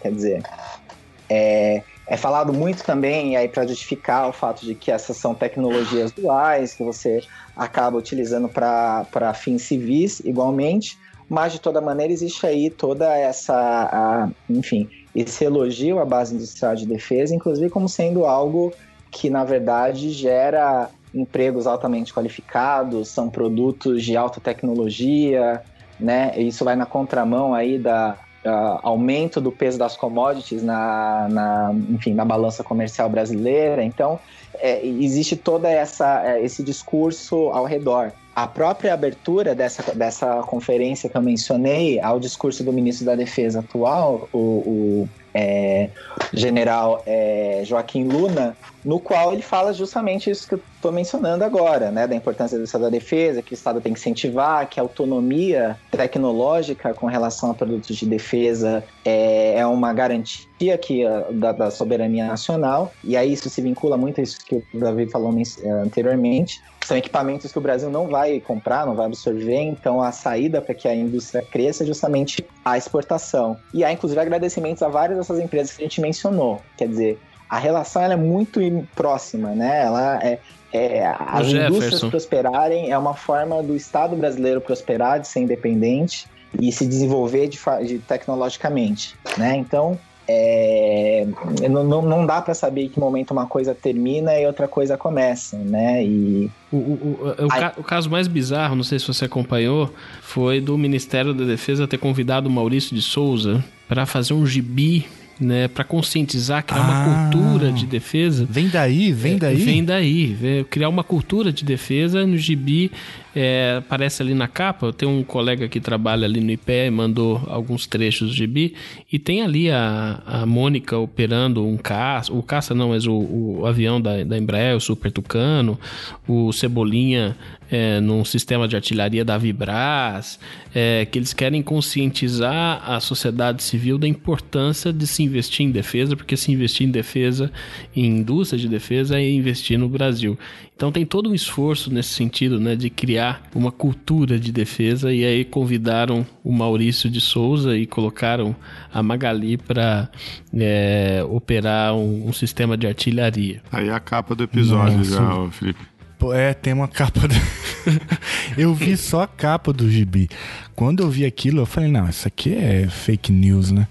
E depois eu vi que não, né? Não. É, tem todo um esforço do Ministério da Defesa. Veja, é, eu, eu, durante a minha pesquisa, eu, eu transitei muito para o Ministério da Defesa e ali o espaço de circulação de industriais, do setor de relações governamentais, a indústria de defesa, da BIND, com o CEPROD, Secretaria de Produtos de Defesa, que é o principal, é, a principal burocracia, burocracia no, no, Ministério da Defesa que cuida da indústria de defesa, de armas, é muito grande. Né? Então, é, é ali que o lobby é, se faz mais forte. Não só ali, né? no setor comercial, né? É, no DOC, na Divisão de Operações Comerciais do Itamaraty, o, o trânsito né, do, da, do Itamaraty, de, de empresários de defesa ali é muito grande. Em diversos momentos eu encontrei o representante da divisão de operações comerciais nessas feiras de armas no stand da Bind, né, ou no stand da Embraer ou da Vibras, estava ali, né, uns mísseis enormes, né, da, da Odebrecht agora, né, que comprou a Mectron e tá ali a figurinha do Itamaraty transitando é, nessas feiras. É, só, enfim, né, é, tudo que a gente está falando mostra como isso é, é quase um negócio perfeito, porque você tem uma justificativa de Estado da, que vincula essa atividade econômica com a soberania nacional né, e a política de defesa do, do, do, do, do Estado. Uma outra coisa que é mencionar, por exemplo, o anúncio feito pelo BNDES no, final, no, no ano passado de que o BNDES abriu uma linha de crédito para exportação de armas, né? Porque a partindo do, do, do diagnóstico, de, na verdade, de indústria, uh, material de defesa, né? Eles colocam num, num escopo mais amplo partindo do pressuposto, né, que o mercado internacional, né, de, de, de defesa, ele geralmente, ele, o, o, o, elemento de crédito, às vezes, é um elemento determinante para que o Estado ele seja competitivo internacionalmente. Então, a gente tem aí o BNDES sendo colocado como um, um, uma fonte de capital para financiar, né, a, vem a exportação desse material. É, você tem é, isso que o Davi mencionou, né? A, a, essa grande circulação, né? Porque a, na verdade, também, como né? a gente não sabe o qual é o, exatamente quais são os procedimentos, né? Acho que é até um, um outro debate a se fazer. É, existe pouca transparência, existem poucas pessoas que, na verdade, decidem aí como tá, como essas coisas funcionam. E, e, e nesse sentido, acho que tem um, uma coisa que a gente está trabalhando nesse momento, que, que é o seguinte, né? O, só fazendo um gancho novamente com a questão do Tratado sobre Comércio de Armas, é, quando o Brasil, e assim, nós esperamos que quando o Brasil concluir, concluir esse processo de ratificação, ele passará a ter algumas obrigações de transparência, né? Eu mencionei anteriormente que o tratado tem algumas lacunas, mas de certa maneira ele não vai poder mais restringir as informações a respeito né, do, dos seus fluxos, para quem que ele tem exportado, qual o tipo de material e, e assim por diante.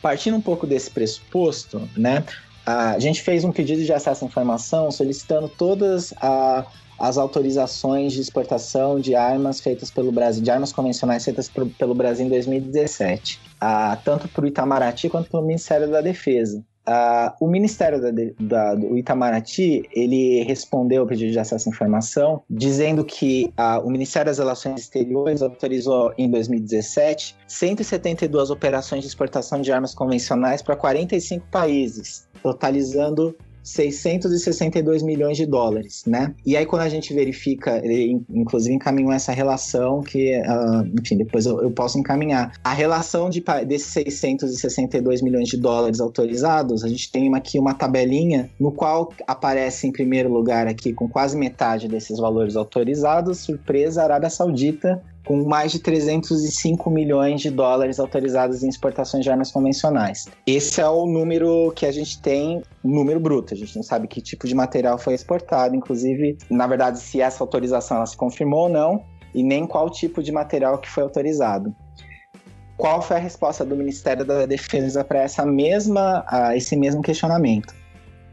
Eles mencionaram, na verdade, que a política a, que regula é o PNM, como a gente bem sabe, inclusive encaminhando a, a, a versão atual dessa política, e dizendo que a, o Ministério da Defesa não poderia prestar essas informações sobre as exportações de armas feitas, realizadas pelo Brasil, porque existe uma portaria do próprio Ministério da Defesa de 2015 e essa portaria ela teve uma chancela, né? O, o, o, Ministério da Defesa ele foi questionado a respeito dessa portaria e, eventualmente, essa portaria foi confirmada por um parecer da Advocacia Geral da União de 2016, que basicamente diz que é, informações a respeito de exportações de armas são informações que elas são uh, sigilosas, na verdade elas uh, são inacessíveis, inclusive uh, não se levando em consideração aquilo que a própria lei de acesso à informação prevê né?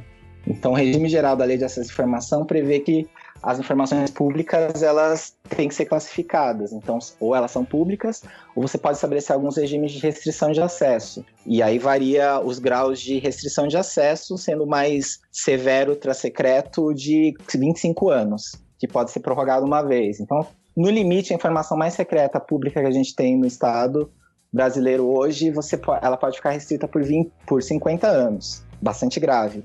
O que a portaria do Ministério da Defesa fala, basicamente, é que, independente da, da classificação, mesmo que seja classificado como ultra secreta, informação a respeito de exportação de arma, ela é sempre inacessível, independente da, do que diz a lei de acesso à informação. E utiliza como base para essa restrição de acesso o fato de que essas informações, eventualmente, elas contêm questões de sigilo comercial e sigilo empresarial.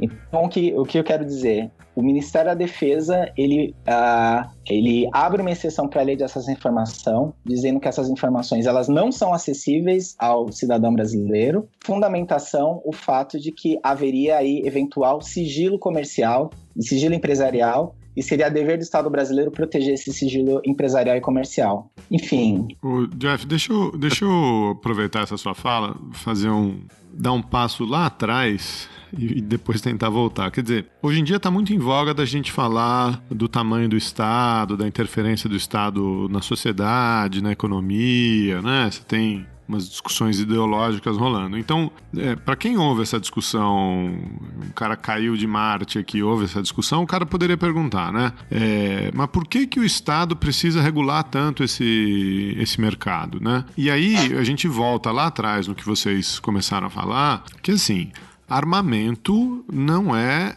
chuchu, né? Armamento não é batata, armamento não é bem é, de consumo, né? Armamento é um bem sensível, é um bem de alta tecnologia, é um bem que tem implicações não só militares, mas tem implicações políticas muito importantes, né? Acho que foi o Davi que mencionou aqui no, no momento, mas assim, por que que um Estado precisa saber é, o que que um ator privado, o que que uma empresa privada está fazendo, para quem que ela está vendendo, para quem que ela está importando? Ora, no, no, no mínimo, no caso mais é, normal ou, mais óbvio possível, assim, é para você não vender para uma empresa privada brasileira, não vender armamento para um Estado inimigo do Brasil, né?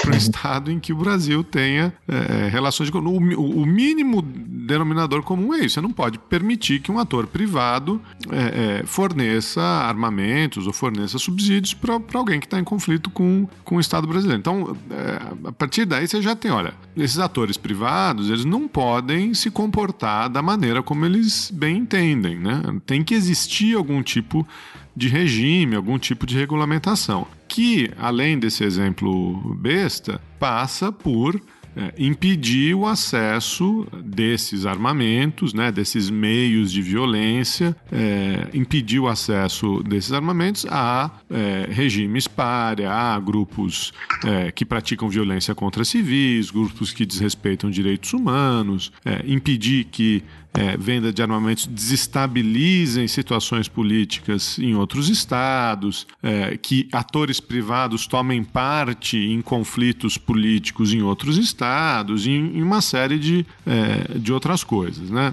É, então, é, acho que a primeira coisa que eu, que eu, queria voltar lá atrás é assim: olha, é necessário que exista algum controle mínimo sobre o que essas entidades privadas que produzem e vendem armamentos estão fazendo. Né? Acho que socialmente a nossa sociedade tem que ter um consenso sobre isso. É, o que acontece? Esses atores têm mais peso dentro do governo do que o resto da sociedade. Né? Nesse caso específico, tem mais peso do que as entidades que defendem direitos humanos, do que, do que as ONGs, etc. Então, o que o, o Davi bem narrou, ao longo, né, é, ele, ele começou em 73, regime militar, Guerra Fria, é, se criou uma política de, de exportação de armamentos é, que não responde a anseios da sociedade, ou não responde a regulamentos internacionais. Se criou uma política é, obscura, sigilosa, flexível o suficiente para dar margem para que esses grupos continuem fazendo é, o que eles sempre fizeram. Né? Agora, do mesmo jeito que existe necessidade de regulamentação doméstica, nacional sobre é, isso, você também descreveu que a comunidade internacional, o sistema internacional, deliberou pela necessidade de algum tipo de regulamento internacional sobre o assunto. Né? É, para permitir compatibilização aí com regimes de sanções das Nações Unidas, etc. Né? E é daí que então que, que, que vem, imagino eu, esse tratado de comércio de armas, né? o, o chamado TCA. Aí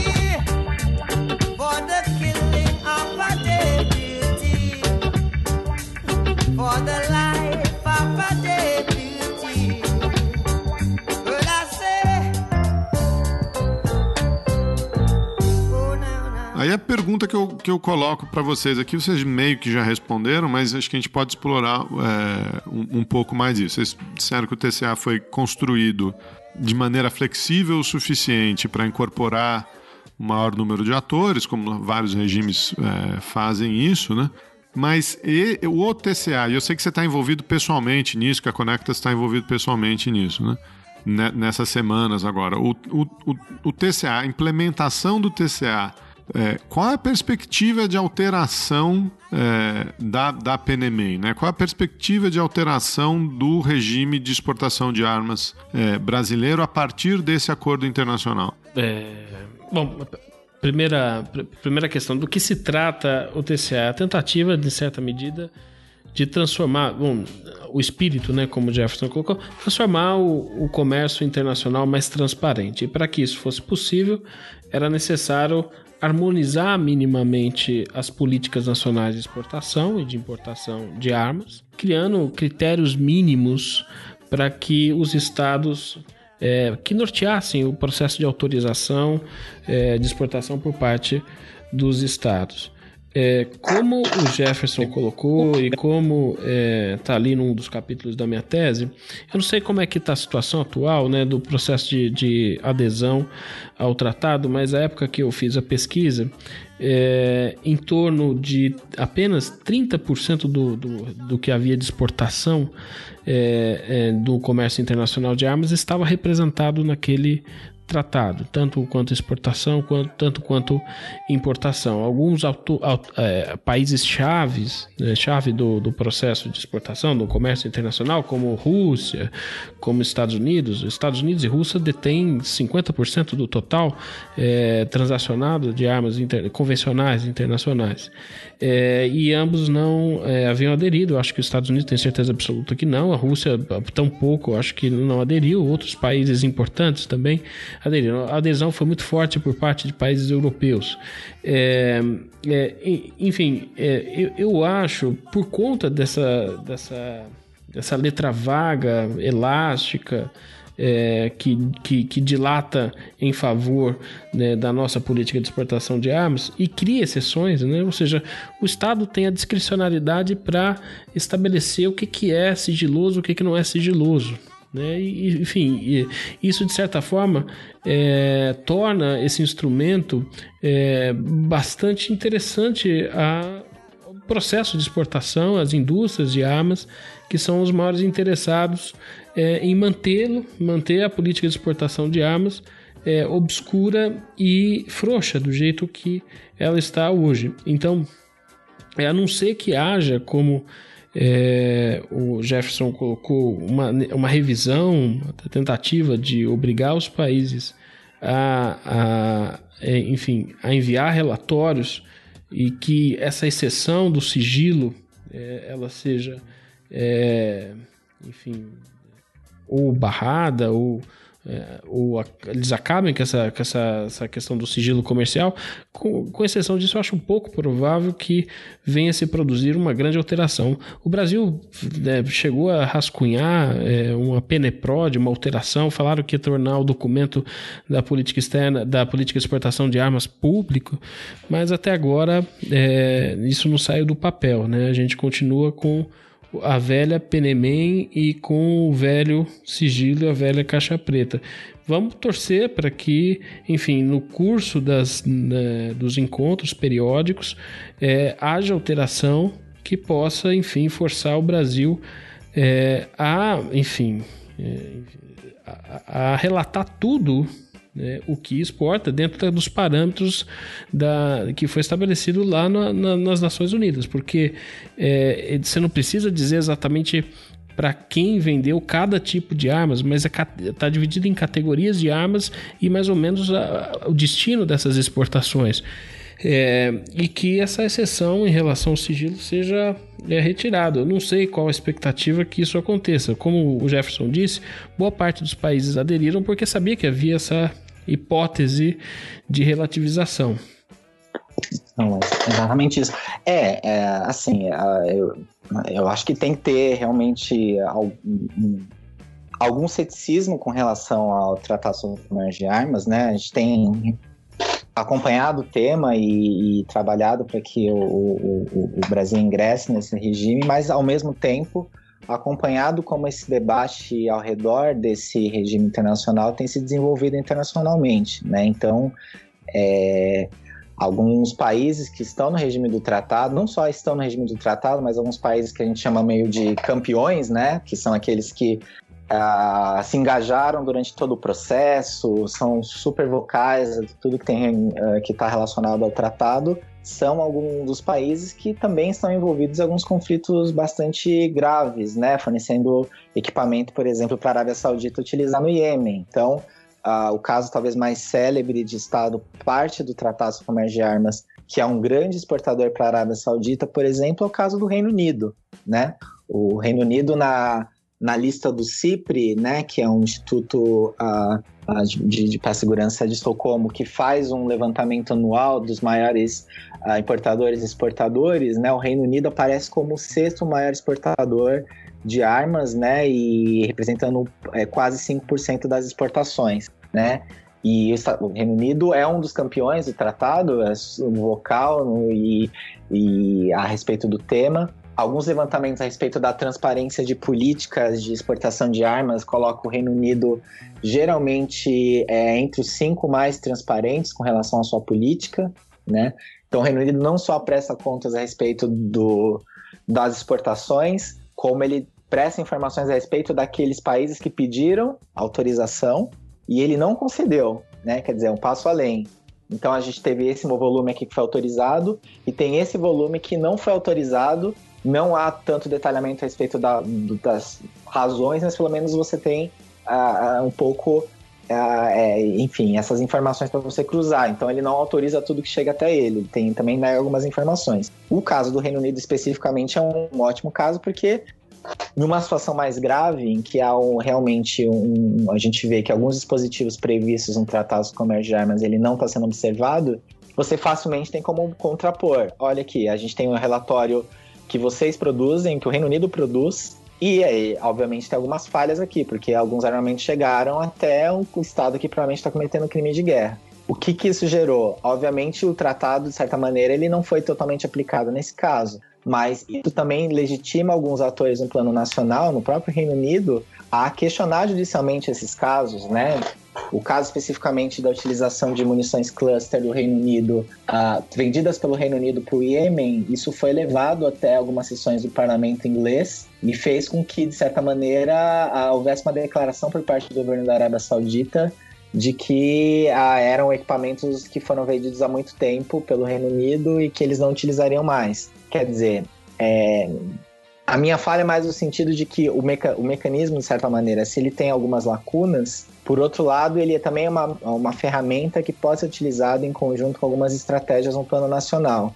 No caso do Brasil, isso é ainda mais importante, porque o Brasil realmente tem uma lição muito grande para fazer, né? Então, a, a, ingressar nesse mecanismo vai, de certa maneira, ser um fato novo que vai abrir margem para alguns desses questionamentos, inclusive eventualmente até para que essa nova política que o Davi mencionou, a Peneprod, ela finalmente ela seja revelada, ou que a gente tenha algum acesso ao que tem sido debatido a respeito desse tema. Né? Então, vai ser criado um ônus político adicional aí para o Estado brasileiro a respeito desse tema. É, a respeito da Peneprod, só um detalhe, que eu encontrei ela no site da Fiesp, fazendo uma pesquisa na internet, na internet sim, mas naqueles mecanismos específicos de pesquisa do Google, encontrei, encontrei ela em PDF, o rascunho que estava circulando ali é, pelo, na, na, no Condefesa da Fiesp, é, que reúne as indústrias de armas ali da Fiesp, e pelo rascunho, pelo drafting que estava circulando ali, havia é, na letra né, uma necessidade de agilizar ainda mais o processo, tornar ele mais rápido, menos burocrático, mais frouxo. Então tudo é, assim aponta para a minha hipótese que é a decisão de revitalizar trouxe um problema agudo para a política externa brasileira. É, e aí, né, para a sociedade civil, que vai ter que é, forçar o governo a prestar conta sobre essa frouxidão né, essa, e essa, essa política de exportação que, é, enfim, traz graves consequências à imagem internacional do país. Que inferno, né? que tem uma, tem, uma, tem uma política nova sendo, sendo planejada e ela é mais liberal do que a. É. Pariu, né, cara? E é o que vocês falaram, né? No limite, o que a gente tá falando é, é da participação desse, dessa indústria em, em situações de graves violações de direitos humanos, né?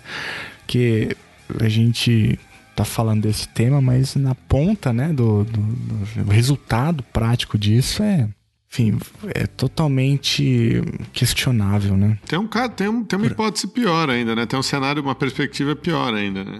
Hum. E o Davi estava falando aqui que tem uma, uma relação de dependência, né? É, que porque o, porque o setor de defesa no Brasil não é grande o suficiente, porque as Forças Armadas não são grandes o suficiente, a relação de dependência se dá com a exportação, né?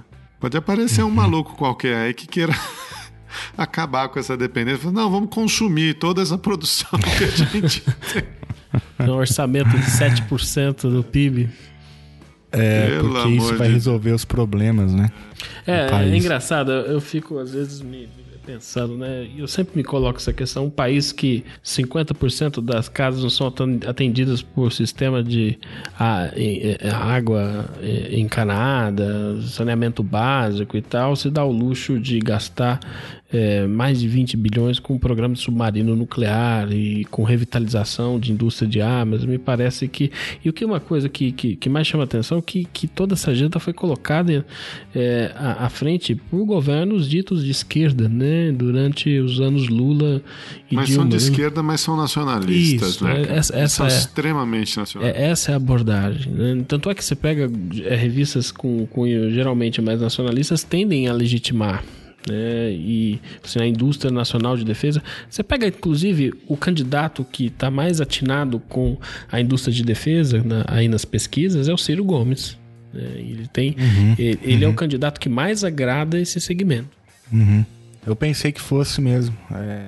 Porque ele tem essa leitura, né, da, da, da política industrial, da Isso, socialização dos setores. né? Não, mas é, dá até pra. Assim que teve. O Temer assumiu. ah, não sei se vocês lembram, né? Na, na montagem do ministério surgiu o nome de uma pessoa, não lembro quem era. E teve uma grita, né, do Ministério da Defesa. Não, não, aqui não, não, não, não, não tem. Tem que ser um profissional, né, da política. E colocaram o Jungmann lá e tal, porque, enfim, né, são existe uma política de longo prazo em que essas questões elas estão de certa forma ali integradas, né? Então é, é- é- é- essa questão do submarino é muito interessante, né? A gente, com- a gente conversa com essas algumas organizações que estão trabalhando com relação ao tratado sobre comércio de armas, né? E a gente começa a comentar da situação do Brasil, como a pouca transparência, a respeito da política e tudo mais. E todo mundo, ah, não, mas isso acontece também, né? Não- Aqui na Suécia também a gente tem muitas dificuldades, né? Mas aí você joga na mesa a questão do programa do submarino nuclear do Brasil, aí a pessoa realmente para e fala, não, realmente. o Brasil, que o Brasil está, calma, o Brasil desenvolvendo submarino nuclear, é isso aí, é, enfim, mais de 20 bilhões, a gente está engajado nisso. Aí, enfim, É, e você pega no momento de cortes orçamentários ali durante os anos Dilma, inclusive cortes para educação, os, pro- os programas estratégicos de revitalização foram todos passados por PAC, então não sofreram cortes. Por exemplo, você pega o programa do KC-390, que é o, é o, o, o avião da, da Embraer, o cargueiro da Embraer, não sofreu cortes, né? Você pega os projetos da, da Vibras, não sofreu cortes, então não sofreram cortes. Então é interessante, né? Porque é um grupo que, que realmente é, ele está acima da- das questões ideológicas e veio aí para ficar, né? E e está desempenhando desempenhou um papel muito importante durante a transição do, do governo Fernando Henrique para o Lula, né?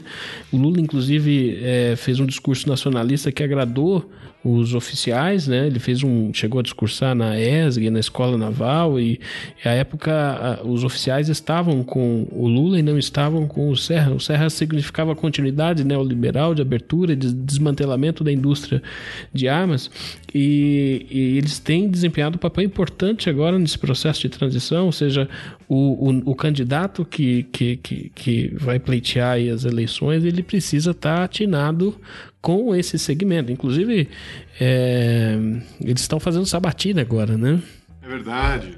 O exército, né? As É. Forças Armadas estão fazendo. é Não sei se eles chamam de sabatina, né? Mas estão É, não, indo conversar com os, Bate um os- papo os né? pré-candidatos, né? É verdade. É, essa é uma coisa. É inédito isso? Me lembro de ter, de ter acompanhado um processo semelhante, né? Com essa sabatina. Eu, eu não me lembro também, né? Nas outras Esse é um transições. negócio bem, bem inédito. É inédito porque é absurdo, né? E é bem o, o retrato do Brasil, né? É, Todas as, é, to- to- todas as travas foram perdidas, todos... Onde já se viu um, um- um braço do, do Poder Executivo, das Forças Armadas, e conversar com, com pré-candidatos para pleitear os seus interesses, fazer lobby dos seus interesses, isso não existe. É uma maluquice, né? Uma inversão Ah, é, uma- é um, é um caso de autonomia que, que vai junto com é, general pedindo ou, ou insinuando o que, que a Suprema Corte tem que fazer e, e afins, né? E manifestações no Twitter. E, é, vai nesse bojo todo aí, né? Virou um. Instituições É. políticas no Brasil não, não tem mais dono, né? A Constituição Federal não, não existe. Uma naturalização, né? Dessa, dessa, dessa relação do envolvimento da- das Forças Armadas com a política. Cada vez mais comum. Cara sabatina, candidato, cara. É simples assim.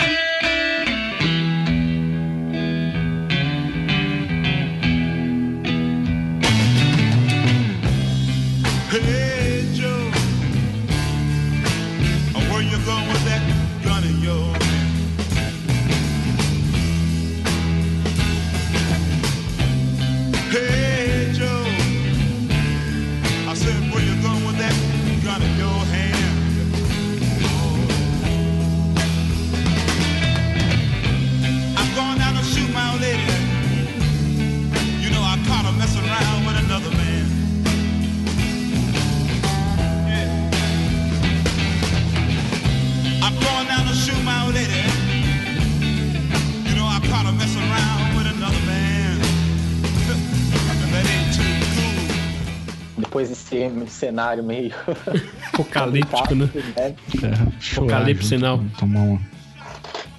Eu acho que tem. Eu ainda sou. ah, tenho esperança que esse tratado, o Brasil ingressando no- no- nesse novo regime, ratificando, acho que vai abrir uma nova porta de questionamento, né? Acho que, inclusive, para possibilitar que algumas dessas questões que a gente está falando aqui, que são coisas que não chamam tanto atenção, né? Em, em- algum momento, né, nessa situação que a gente está hoje no país, com diversas questões, inclusive violações de direitos humanos de diversas naturezas, a gente às vezes falar a respeito né, de violações cometidas em outros países, acho que existe uma, infelizmente, uma parcela grande da população que a gente está com tanto problema aqui, a gente já vai se preocupar com problemas em outros locais, né? Deixa a gente primeiro cuidar do que está acontecendo aqui. Mas, ao mesmo tempo, é, acho que ah, esse novo tratado vai possibilitar a gente ter mais informações para falar, não, a gente está sendo um instrumento de violação em outros locais, sabe? E, e é um pouco até esse debate agora mais agudo a respeito da questão de imigração, né? O, ao mesmo tempo que há uma condenação generalizada a respeito, né, da, enfim, um, um discurso de preocupação a respeito do número grande de refugiados ao redor do mundo, né? E, e isso em todos os países, o Brasil também tem falado bastante coisa a respeito desse tema.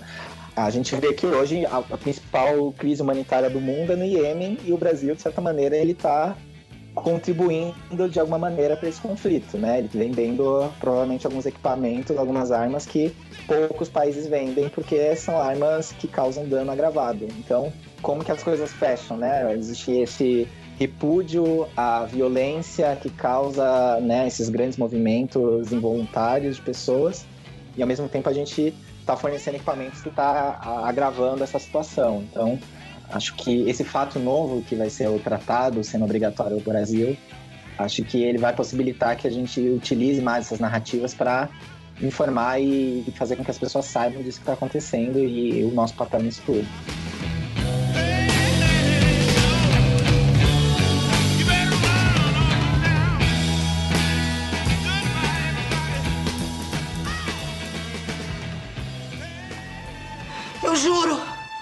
Eu nem tava lá. A culpa nem foi minha, foi dela. Essa maldita escada que derrubou a minha amiga. A mesma escada assassina que matou o Zé Carlos, o amor da minha vida. Ei, Deus! DJ!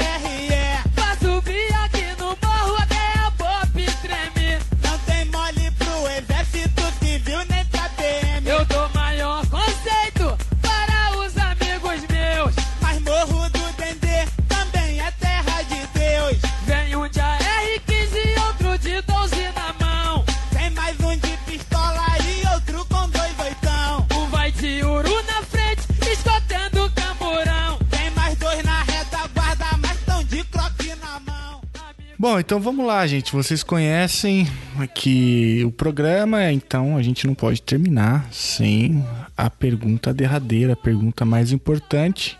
A pergunta que dá nome a esse podcast, que é o seguinte: de quem você chuta a escada hoje? Quem quer começar aí?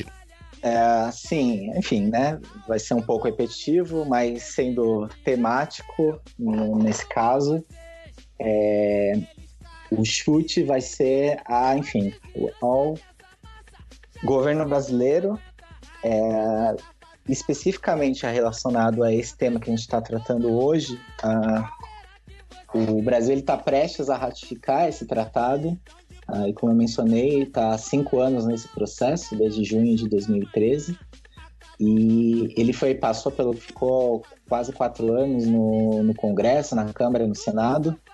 É, só que ele foi aprovado finalmente pelo Congresso Nacional em fevereiro desse ano, né? E quando o Congresso aprova, já que o, o executivo que assinou o tratado, na verdade acabou o processo, né? O executivo ele tem apenas que notificar às Nações Unidas que o Brasil vai ratificar, né? Então é um, quase um ato pro forma aí.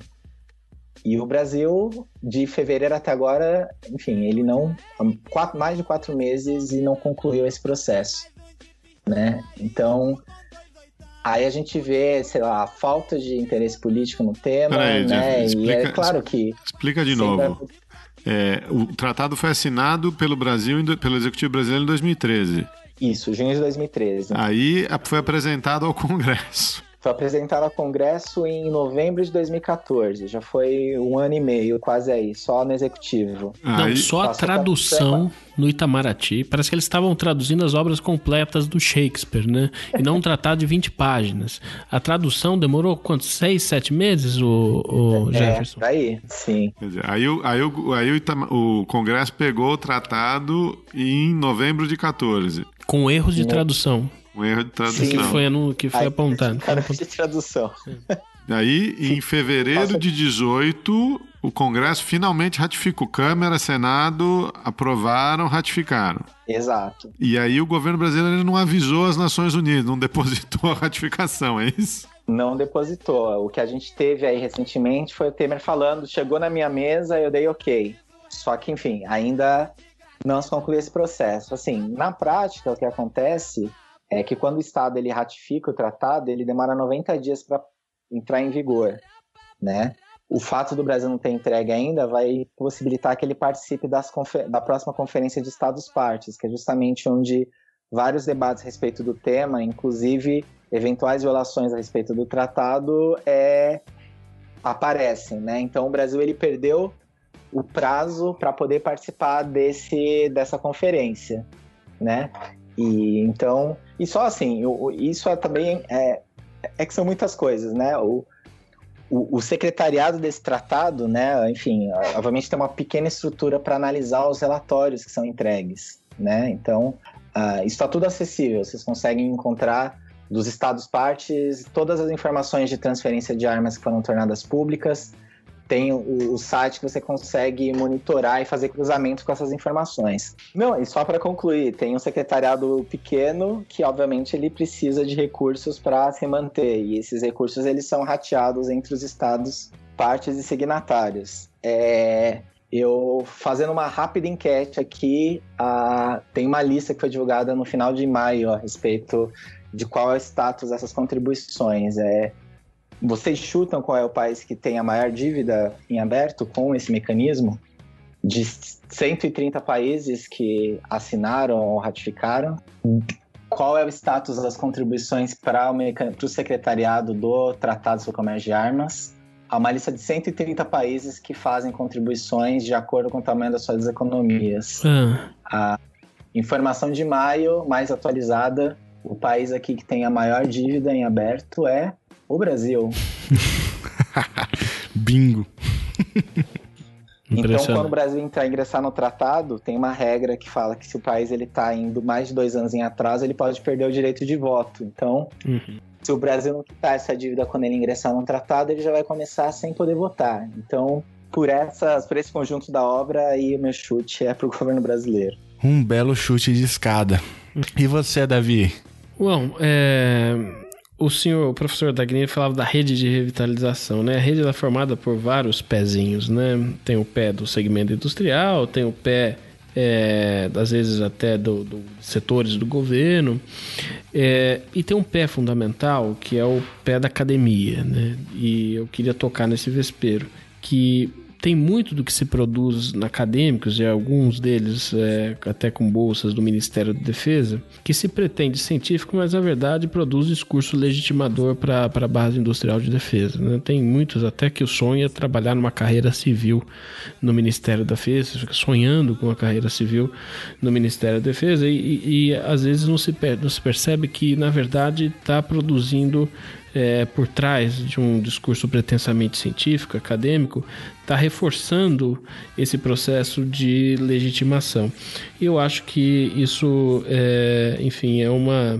Ele depõe contra tudo que a gente discutiu ao longo é, dessa, de, dessa conversa, de, de, de, ou seja, no, no final das contas ele está é, sem saber às vezes, né, é, apoiando essas violações que, que o Brasil, é, enfim, está tá por trás na, na, no Iêmen, é, ao redor do mundo. Então, é, tem um segmento na área econômica, na, na área é, acadêmica, que precisaria repensar é, o seu papel como acadêmico né, e tentar é, produzir conhecimento com minimamente com, com compromisso de não servir a tal ou qual setor, porque é, tá ficando até feio, né? Fica uma coisa. É, é um barbarismo acadêmico. É, um instrumento de legitimação, né? E, e acrítico em última instância. Né? Sem dúvida. Isso também é um belo chute de escada. Eu perdi vários amigos com esse chute agora. Eu imagino que. É, mas é estranho, né?